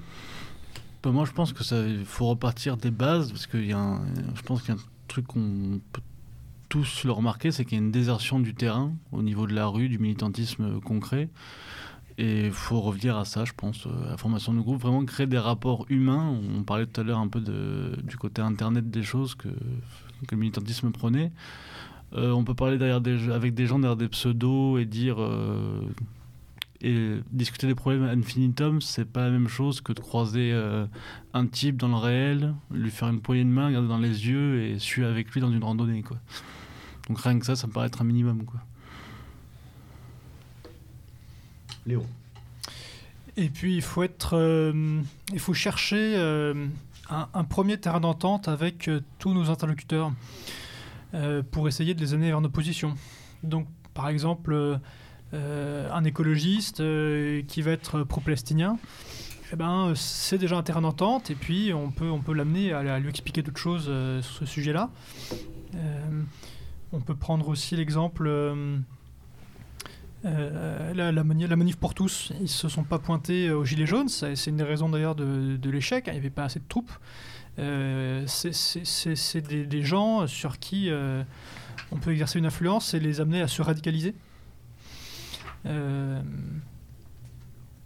Moi, moi, je pense qu'effectivement, la première chose à faire déjà, c'est d'avoir une, une conception radicale de, de ce qui est en train de se passer Mm. et d'avoir de, de faire vraiment la fracture. On en parlait tout à l'heure, il y a beaucoup de nos militants qui ne font pas ce passage-là et qui continuent, par exemple, à passer leur soirée à, à envoyer un tweet ou à regarder Netflix et finalement à faire ce, ce jeu-là. Il faut être radical vis-à-vis de ça. Ensuite, une fois qu'on a fait cette radicalité, on ne peut pas non plus s'affranchir de tout. Euh, et c'est peut-être à ce moment-là qu'on peut commencer. Moi, je ne penserais pour le coup pas local, mais plutôt dans une logique de réseau qui marcherait, à mon avis, beaucoup mieux qu'une euh, que quelque chose de, très indépendant dans une région. Et finalement, euh, par exemple, ce, ah, j'en ai marre de Paris, je me barre en province. D'accord, qu'est-ce que tu fais quand tu arrives en province? C'est très bien, tu connais personne. Intéressant, mais en fait, tu, tu vas t'épuiser. Et donc, recréer du réseau peut-être dans, dans l'endroit où tu es. Et pour ça, c'est effectivement euh, se réinscrire, comme tu disais, Beluga, dans le réel. Mais le, réel, c'est le, construire. Et donc, euh, envisager des, des projets hum, économiques, euh, des entreprises. Et une fois que l'entreprise est montée, essayer de se regrouper avec d'autres personnes qui ont aussi des projets, etc. Et avec ça, au fur et à mesure, on crée un réseau qui est beaucoup plus solide et beaucoup plus viable, à mon avis, que le simple groupement d'amis qui, effectivement, est très intéressant et qui fait du bien euh, pour, le, vivre. Ça fait du bien le week-end de parler et euh, de lever le coude euh, avec une bonne binouse avec les copains, mais ce n'est, à mon avis, pas suffisant. Et aussi faire comprendre le. C'est un peu paradoxal ce que je parlais tout à l'heure de patience révolutionnaire, mais en fait, le temps presse. On est en train de se faire euh, logiquement remplacer. C'est une guerre biologique qu'on est en train de mener. Donc. Oui, le, temps presse, mais il ne faut pas non plus tomber dans, cette dérive euh, actuelle qui est celle de l'instantanéité où on pense que c'est maintenant ou jamais, c'est tout de suite, et ça démobilise tout le monde. On, l'a vu avec les Gilets jaunes, on l'a vu là avec les premières manifestations anti-Covid. On se dit, euh, si on sort pas dans la rue dans les trois semaines, euh, on va tous être dans des camps de, vaccination forcée, on va être internés. Voilà, donc les, les- gars se mobilisent pendant 3-4 semaines, ensuite on voit qu'il se passe rien, hop, on, on arrête parce qu'on pensait que c'était tout de suite maintenant. Et pour revenir sur ce que disait Foxley, moi je pense que l'important c'est réellement en fait d'incarner euh, l'idéal qu'on défend et c'est comme ça qu'on va convaincre les gens parce qu'en fait on peut leur parler de, n'importe quelle histoire, de n'importe quel exemple, de enfin si on se retrouve seulement autour de concepts creux et qu'à aucun moment on incarne nos idéaux dans, notre vie personnelle comme professionnelle, ben, on, on, va jamais obtenir l'adhésion quoi. Effectivement, on juge un arbre à ses fruits et il s'agirait que euh, le nôtre d'arbre commence à, à porter les siens. Euh, alors, on, arrive gen- gentiment sur la, sur la fin de cette émission. Alors, messieurs, est-ce que vous voulez dire un mot pour conclure? Sur cette thématique large, euh, le solstice de la nation, euh, dans la première partie de l'émission La deuxième partie, peut-être un peu plus, euh, un peu plus, j'allais dire, euh, positive dans le sens de la proposition. Qu'est-ce que, qu'est-ce que, vous, voulez qu'est-ce que vous souhaitez dire pardon, pour conclure? Bah, moi, je dirais, là, on parlait justement d'incarner, que ben, souvenir de nos aïeux qui étaient plus costauds que nous, même s'ils ont échoué malheureusement et qu'ils sont morts en martyrs pour certains. Et ça, ça commence par euh, donc euh, essayer de leur ressembler, essayer d'incarner, et ça commence par se combattre d'abord soi-même, comme l'avait dit le lieutenant Sturm dans une bonne émission d'ailleurs. Oscar. Oui, oui, simplement, euh, comme on est dans. On, évoque la, journée du souvenir, je voulais euh, passer un amical salut donc Hélène Grimaldi qui est la présidente du cercle franco-hispanique. Et c'est elle qui euh, avec son mari avait prêté serment en 1982 donc sur la, tombe de Maurice euh, euh, Bardèche et Robert Brasiac qui se, deux tombes qui se font face et qui a lancé les commémorations maintenant depuis 41 ans au cimetière de Charonne tous les 6 février à Paris. Donc on participe cette année nous y étions encore. Et j'aimerais terminer aussi avec une note d'espoir euh, ceux qui pensent que tout est perdu. En fait, la- l'avantage de, la, de la tyrannie sanitaire et de la crise Covid, là, c'est qu'on voit que le, le monde qu'on nous a vendu pendant des années, euh, ce, ce globalisme s'effondre. Et euh, là, c'est Klaus Schwab qui le dit lui-même donc dans le, le manifeste du Great Reset. Il voit la menace arriver. Plus le nationalisme et l'isolationnisme envahissent le régime politique mondial, plus il, il y a de chances que la gouvernance mondiale perde de sa pertinence et devienne inefficace. Malheureusement, nous sommes arrivés à ce stade critique. Donc, il a conscience que euh, les nationalismes partout montent en Europe, dans, chez nos voisins européens, et que c'est euh, c'est bon pour nous tout ça. Faut, faut être positif. Léon? Oui, euh, ce que, ce que je voudrais dire, c'est que euh, il faut se tenir prêt pour, euh, pour qu'un autre 6 février arrive et que cette fois-ci il soit rempli de succès. Et je terminerai par une formule euh, nationaliste euh, bien connue euh, de défaite en défaite jusqu'à la victoire. Eugène Moi, je finirai en disant euh, fidélité à nos morts, parce qu'on est un certain nombre un jour à avoir prêté des serments sur euh, les tombes de nos grands anciens. Et si on peut se délier d'un engagement qu'on a pris à l'égard d'un vivant, quand on a pris un engagement par rapport à un mort, on ne peut pas le délier, parce que ce serait se. Maintenant, pour ce qui est du, de l'avenir, je pense qu'on ne soulève pas les masses euh, dans une action durable sans des principes. Je crois que c'était Maurice Barrès qui disait ça. Il avait raison. Donc il faut que tout le monde se sente concerné. Chacun à sa place. Il y a du travail pour tout le monde. Arrêtons de nous tirer dans les pattes entre groupes, amis. Euh, essayons de travailler ensemble, de porter un projet commun, même s'il est ponctuel par moment. Euh, et euh, que tout le monde se sente concerné. La première chose à faire, déjà, à mon avis, c'est que chacun doit être un centre de diffusion à lui tout seul. On reçoit de l'information quelquefois par Internet, transmettez. Il y a des livres, il y a des librairies amies, transmettez les livres. Faites des cadeaux intelligents. Au lieu d'offrir des fleurs et du chocolat, euh, à Noël, offrez un livre à quelqu'un. Un livre, quelquefois, c'est un acte révolutionnaire. C'est pour ça qu'on l'a appelé dans, le, dans REA, dans Réfléchir et Agir, on a une chronique qui s'appelle Un livre est un fusil. C'était une expression de Robert Dain. Et un fusil, quelquefois, bah, ça se vend pas, ça se donne. Voilà. Et il faut que chacun se sente impliqué. Quoi. Vous avez envie de changer le monde, bah, comptez pas sur les autres. Quoi. Qu'est-ce que tu peux faire aujourd'hui pour faire avancer la cause? Si tu en fais un petit bout tous les jours, euh, main dans la main avec un copain, avec un ma camarade, avec, euh, au sein d'un groupe, d'une cellule, d'une section, d'un mouvement, avance. Il faut avancer tous les jours. Il faut faire quelque chose de concret. Il faut se donner une étape à faire tous les jours. Quand on avance comme ça, eh bien, main dans la main avec des camarades, c'est comme ça qu'on crée des solidarités, qu'on a envie d'avancer ensemble. Il faut rester dans le politique, il faut rester dans le réel, et puis il ne faut pas avoir peur d'aller vers les autres. On a des gens à convaincre, il y a des gens qu'on ne convaincra pas, il y a des abrutis à gauche, à l'extrême gauche, là, qui, dont le cerveau est lessivé, etc. Il y a un certain nombre de gens qui sont apathiques, c'est ces gens-là qu'il faut aller chercher. L'histoire nous donne raison, les faits nous donnent raison, tout ce qu'on dit depuis 10 ans, 15 ans, 20 ans, 30 ans, euh, voilà, pour nos plus anciens, euh, tout est en train de se vérifier. Donc il faut, voilà, notre boulot, c'est d'éclairer les gens. Quand on est des porteurs de torches, on est des porteurs de lumière. Voilà. Il faut jamais désespérer. Avant de passer aux, annonces euh, usuelles euh, de, fin d'émission, euh, moi-même, je tenais à dire deux, trois petites choses en, conclusion. La, première chose qui va, pour coller un peu à la chronologie de l'émission, c'est donc sur, euh, à propos du 6 février 34, euh, je voudrais pas qu'il y ait de, de quiproquo.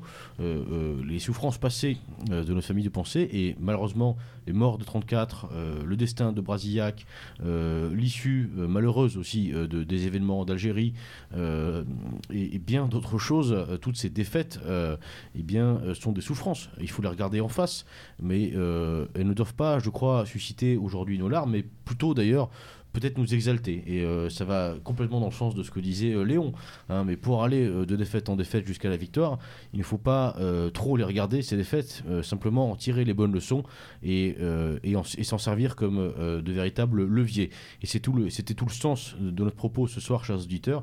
J'espère ne pas avoir été mal, enfin assez clair en tout cas pour être bien compris. On emploie souvent, euh, on emploie souvent, voilà, Méridien Zéro, c'est souvent l'image du, navire, euh, les pirates, etc. Et quelquefois, c'est important de rappeler un peu pourquoi avoir choisi ça, parce qu'après tout, euh, les gars auraient pu choisir, je sais pas, moi, Robin des Bois, les croisés. c'est sympa aussi, mais l'avantage du pirate, c'est que qu'est-ce que c'est être un pirate en politique? Être un pirate en politique et être un pirate tout court, c'est quand je suis pirate, je prends ce que je veux, ce qui me plaît, ce dont j'ai besoin, et là où ça se trouve. Et peu importe où ça se trouve. Je vais le chercher parce que ça me plaît, parce que ce sont des idées que je trouve utiles, euh, qui correspondent à l'idée que je me fais euh, de la civilisation, à l'idée que je me fais euh, du monde de demain que je veux construire. Donc même si c'est une idée qui est portée par un mec qui a des dreads, c'est pas grave. Je vais lui piquer son idée, et puis il ira bien se faire voir parce qu'on est pirate. Et je crois que c'est ça, et je crois que c'est ça la, comment dirais-je, toute l'ambition qu'on doit porter. C'est celle de quelque part de pirater. Euh, ça fait aussi un jeu de mots d'ailleurs informatique hein, qui, qui est pas inintéressant au XXIe siècle hein, à l'ère du numérique. Celle de pirater ce monde moderne à défaut euh, pour l'instant de pouvoir le, le dominer. Et seul sur notre petit euh, Seul sur notre petit rafio, je crois qu'il ne faut pas qu'on ait peur de s'attaquer à ces grands vaisseaux de la marine anglaise euh, que sont euh, le mondialisme, le globalisme, etc. Ça me permet de vous annoncer, chers auditeurs, qu'on essaiera de faire euh, dans l'année une émission ou deux autour de, autour de la piraterie avec, et de la navigation de manière générale avec le camarade Hugo. Je referme cette parenthèse et en conclusion, donc, chers auditeurs, le, temps des hommages, euh, euh, je pense en tout cas, doit se terminer et celui du combat doit commencer ou recommencer euh, pour ceux qui l'avaient mis sur pause. Et c'est peut-être d'ailleurs la seule façon digne, juste et honorable de rendre véritablement hommage eh bien, à nos morts, à ceux de 34 et à tous les autres et de manière générale à ces, à ces grandes vies de militants qu'on a eu. Qu'on a eu le don de recevoir, on peut penser à des, destins magnifiques euh, et euh, exaltés et engagés, comme évidemment on en a parlé de celui de Roger Olindre. Euh, je crois que ce sont des gens qui, toute leur vie durant, n'ont jamais cessé de croire et d'espérer en une victoire. Et, pour revenir à ce qu'on disait sur le fait qu'on ne verrait peut-être pas le, fruit de notre travail, eh bien, c'est peut-être de destins comme ça qu'il nous faut s'inspirer, chers amis, chers auditeurs. Euh, Foxley, est-ce que tu souhaites ajouter quelque chose? Euh, faire l'habituel euh, et malheureusement euh, impératif appel aux dons et surtout l'aide financière que vous pouvez nous apporter. La première aide évidemment c'est en relayant nos émissions où vous pouvez, ça participe de cette fameuse logique de réseau que j'évoquais précédemment, mais c'est aussi peut-être plus matériellement et effectivement bassement, mais nous apporter une petite aide financière puisque la radio subit des frais euh, que nous devons euh, supporter euh, tous les jours, le local, les micros, etc.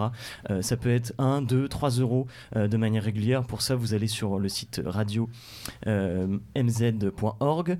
Vous avez deux solutions, soit le PayPal, soit le Tipeee. Voilà, je crois que j'ai fait le tour. Ticket restaurant, les chèques cadeaux. que- On accepte, on accepte tout. Les hongroises, Euh, les... Non. voilà. Les numéros, c'est pour Foxley. euh, voilà. Euh, non, effectivement, chers auditeurs, hein, toujours dans cette logique d'émission, de transmission, euh, eh bien, nous, nous partager. Je sais que certains auditeurs, à une époque, téléchargeaient les émissions et les envoyaient par mail à tous leurs contacts. Voilà, ça, c'est des- c'est un petit geste. Ça, c'est euh, intelligent. c'est c'est un petit geste euh, du quotidien hein, euh, qui est bien plus intelligent que euh, euh, le tri sélectif. pour faire écho au geste du quotidien. Il fallait bien que j'en sorte une, une petite banane avant de, avant de terminer. Euh, difficile aussi de, de terminer cette émission sans vous signaler, chers auditeurs, euh, la nouvelle parution donc, du dernier numéro de, de Réfléchir et Agir, avec un numéro sur euh, ces financiers qui dirigent le monde, si je dis pas de bêtises, euh, Crampon. Non, non, tu dis pas de bêtises pour une fois, c'est Pour bien. une fois, c'est pas mal. Combien de parenthèses à financier Euh, voilà, donc euh, un numéro de Réfléchir et Agir. euh, donc Réfléchir et Agir, hein, pour ceux qui ne sont pas encore abonnés, euh, après vous être flagellés pour expier cette faute, n'hésitez pas à le faire. Je rappelle que l'abonnement de soutien est à 35 euros, c'est équivalent de 7 pintes à Paris, euh, ce qui est rien du tout. Donc allez-y, chers auditeurs, abonnez-vous. Abonnez-vous à Réfléchir et Agir. Abonnez-vous à toutes les bonnes œuvres, euh, évidemment, euh, Parivox, Brésinfo, euh, Présent. Euh, et tous les autres que j'oublie. Jeune nation. Euh, Jeune hein. Nation, pardon, voilà. Euh, Abonnez-vous, lisez. Je crois qu'il y, a- il y a suffisamment de travail qu'il faut être, qui, qui mérite en tout cas d'être relayé, diffusé et puis remis en question parce que, en tout cas, nous, on demande que ça. N'hésitez pas à nous faire parvenir vos remarques, vos commentaires, ce qui me donne l'occasion, et après j'arrête, de saluer le Joker. Voilà, je ne sais pas qui c'est, mais c'est le Joker qui commente beaucoup euh, sur le site de Radio Méridien Zéro et qui nous apporte son avis, avec lequel on est d'accord, pas d'accord, ça c'est pas important, mais en tout cas merci, merci à toi, euh, Joker, cher Joker, eh bien de, participer, euh, euh, à, notre, petite entreprise. Voilà. Euh, chers amis, merci beaucoup. Merci beaucoup d'être venus. Et puis, donc, c'était Beluga à la barre de cette émission. Et comme il se doit, à l'abordage. Et, pas de quartier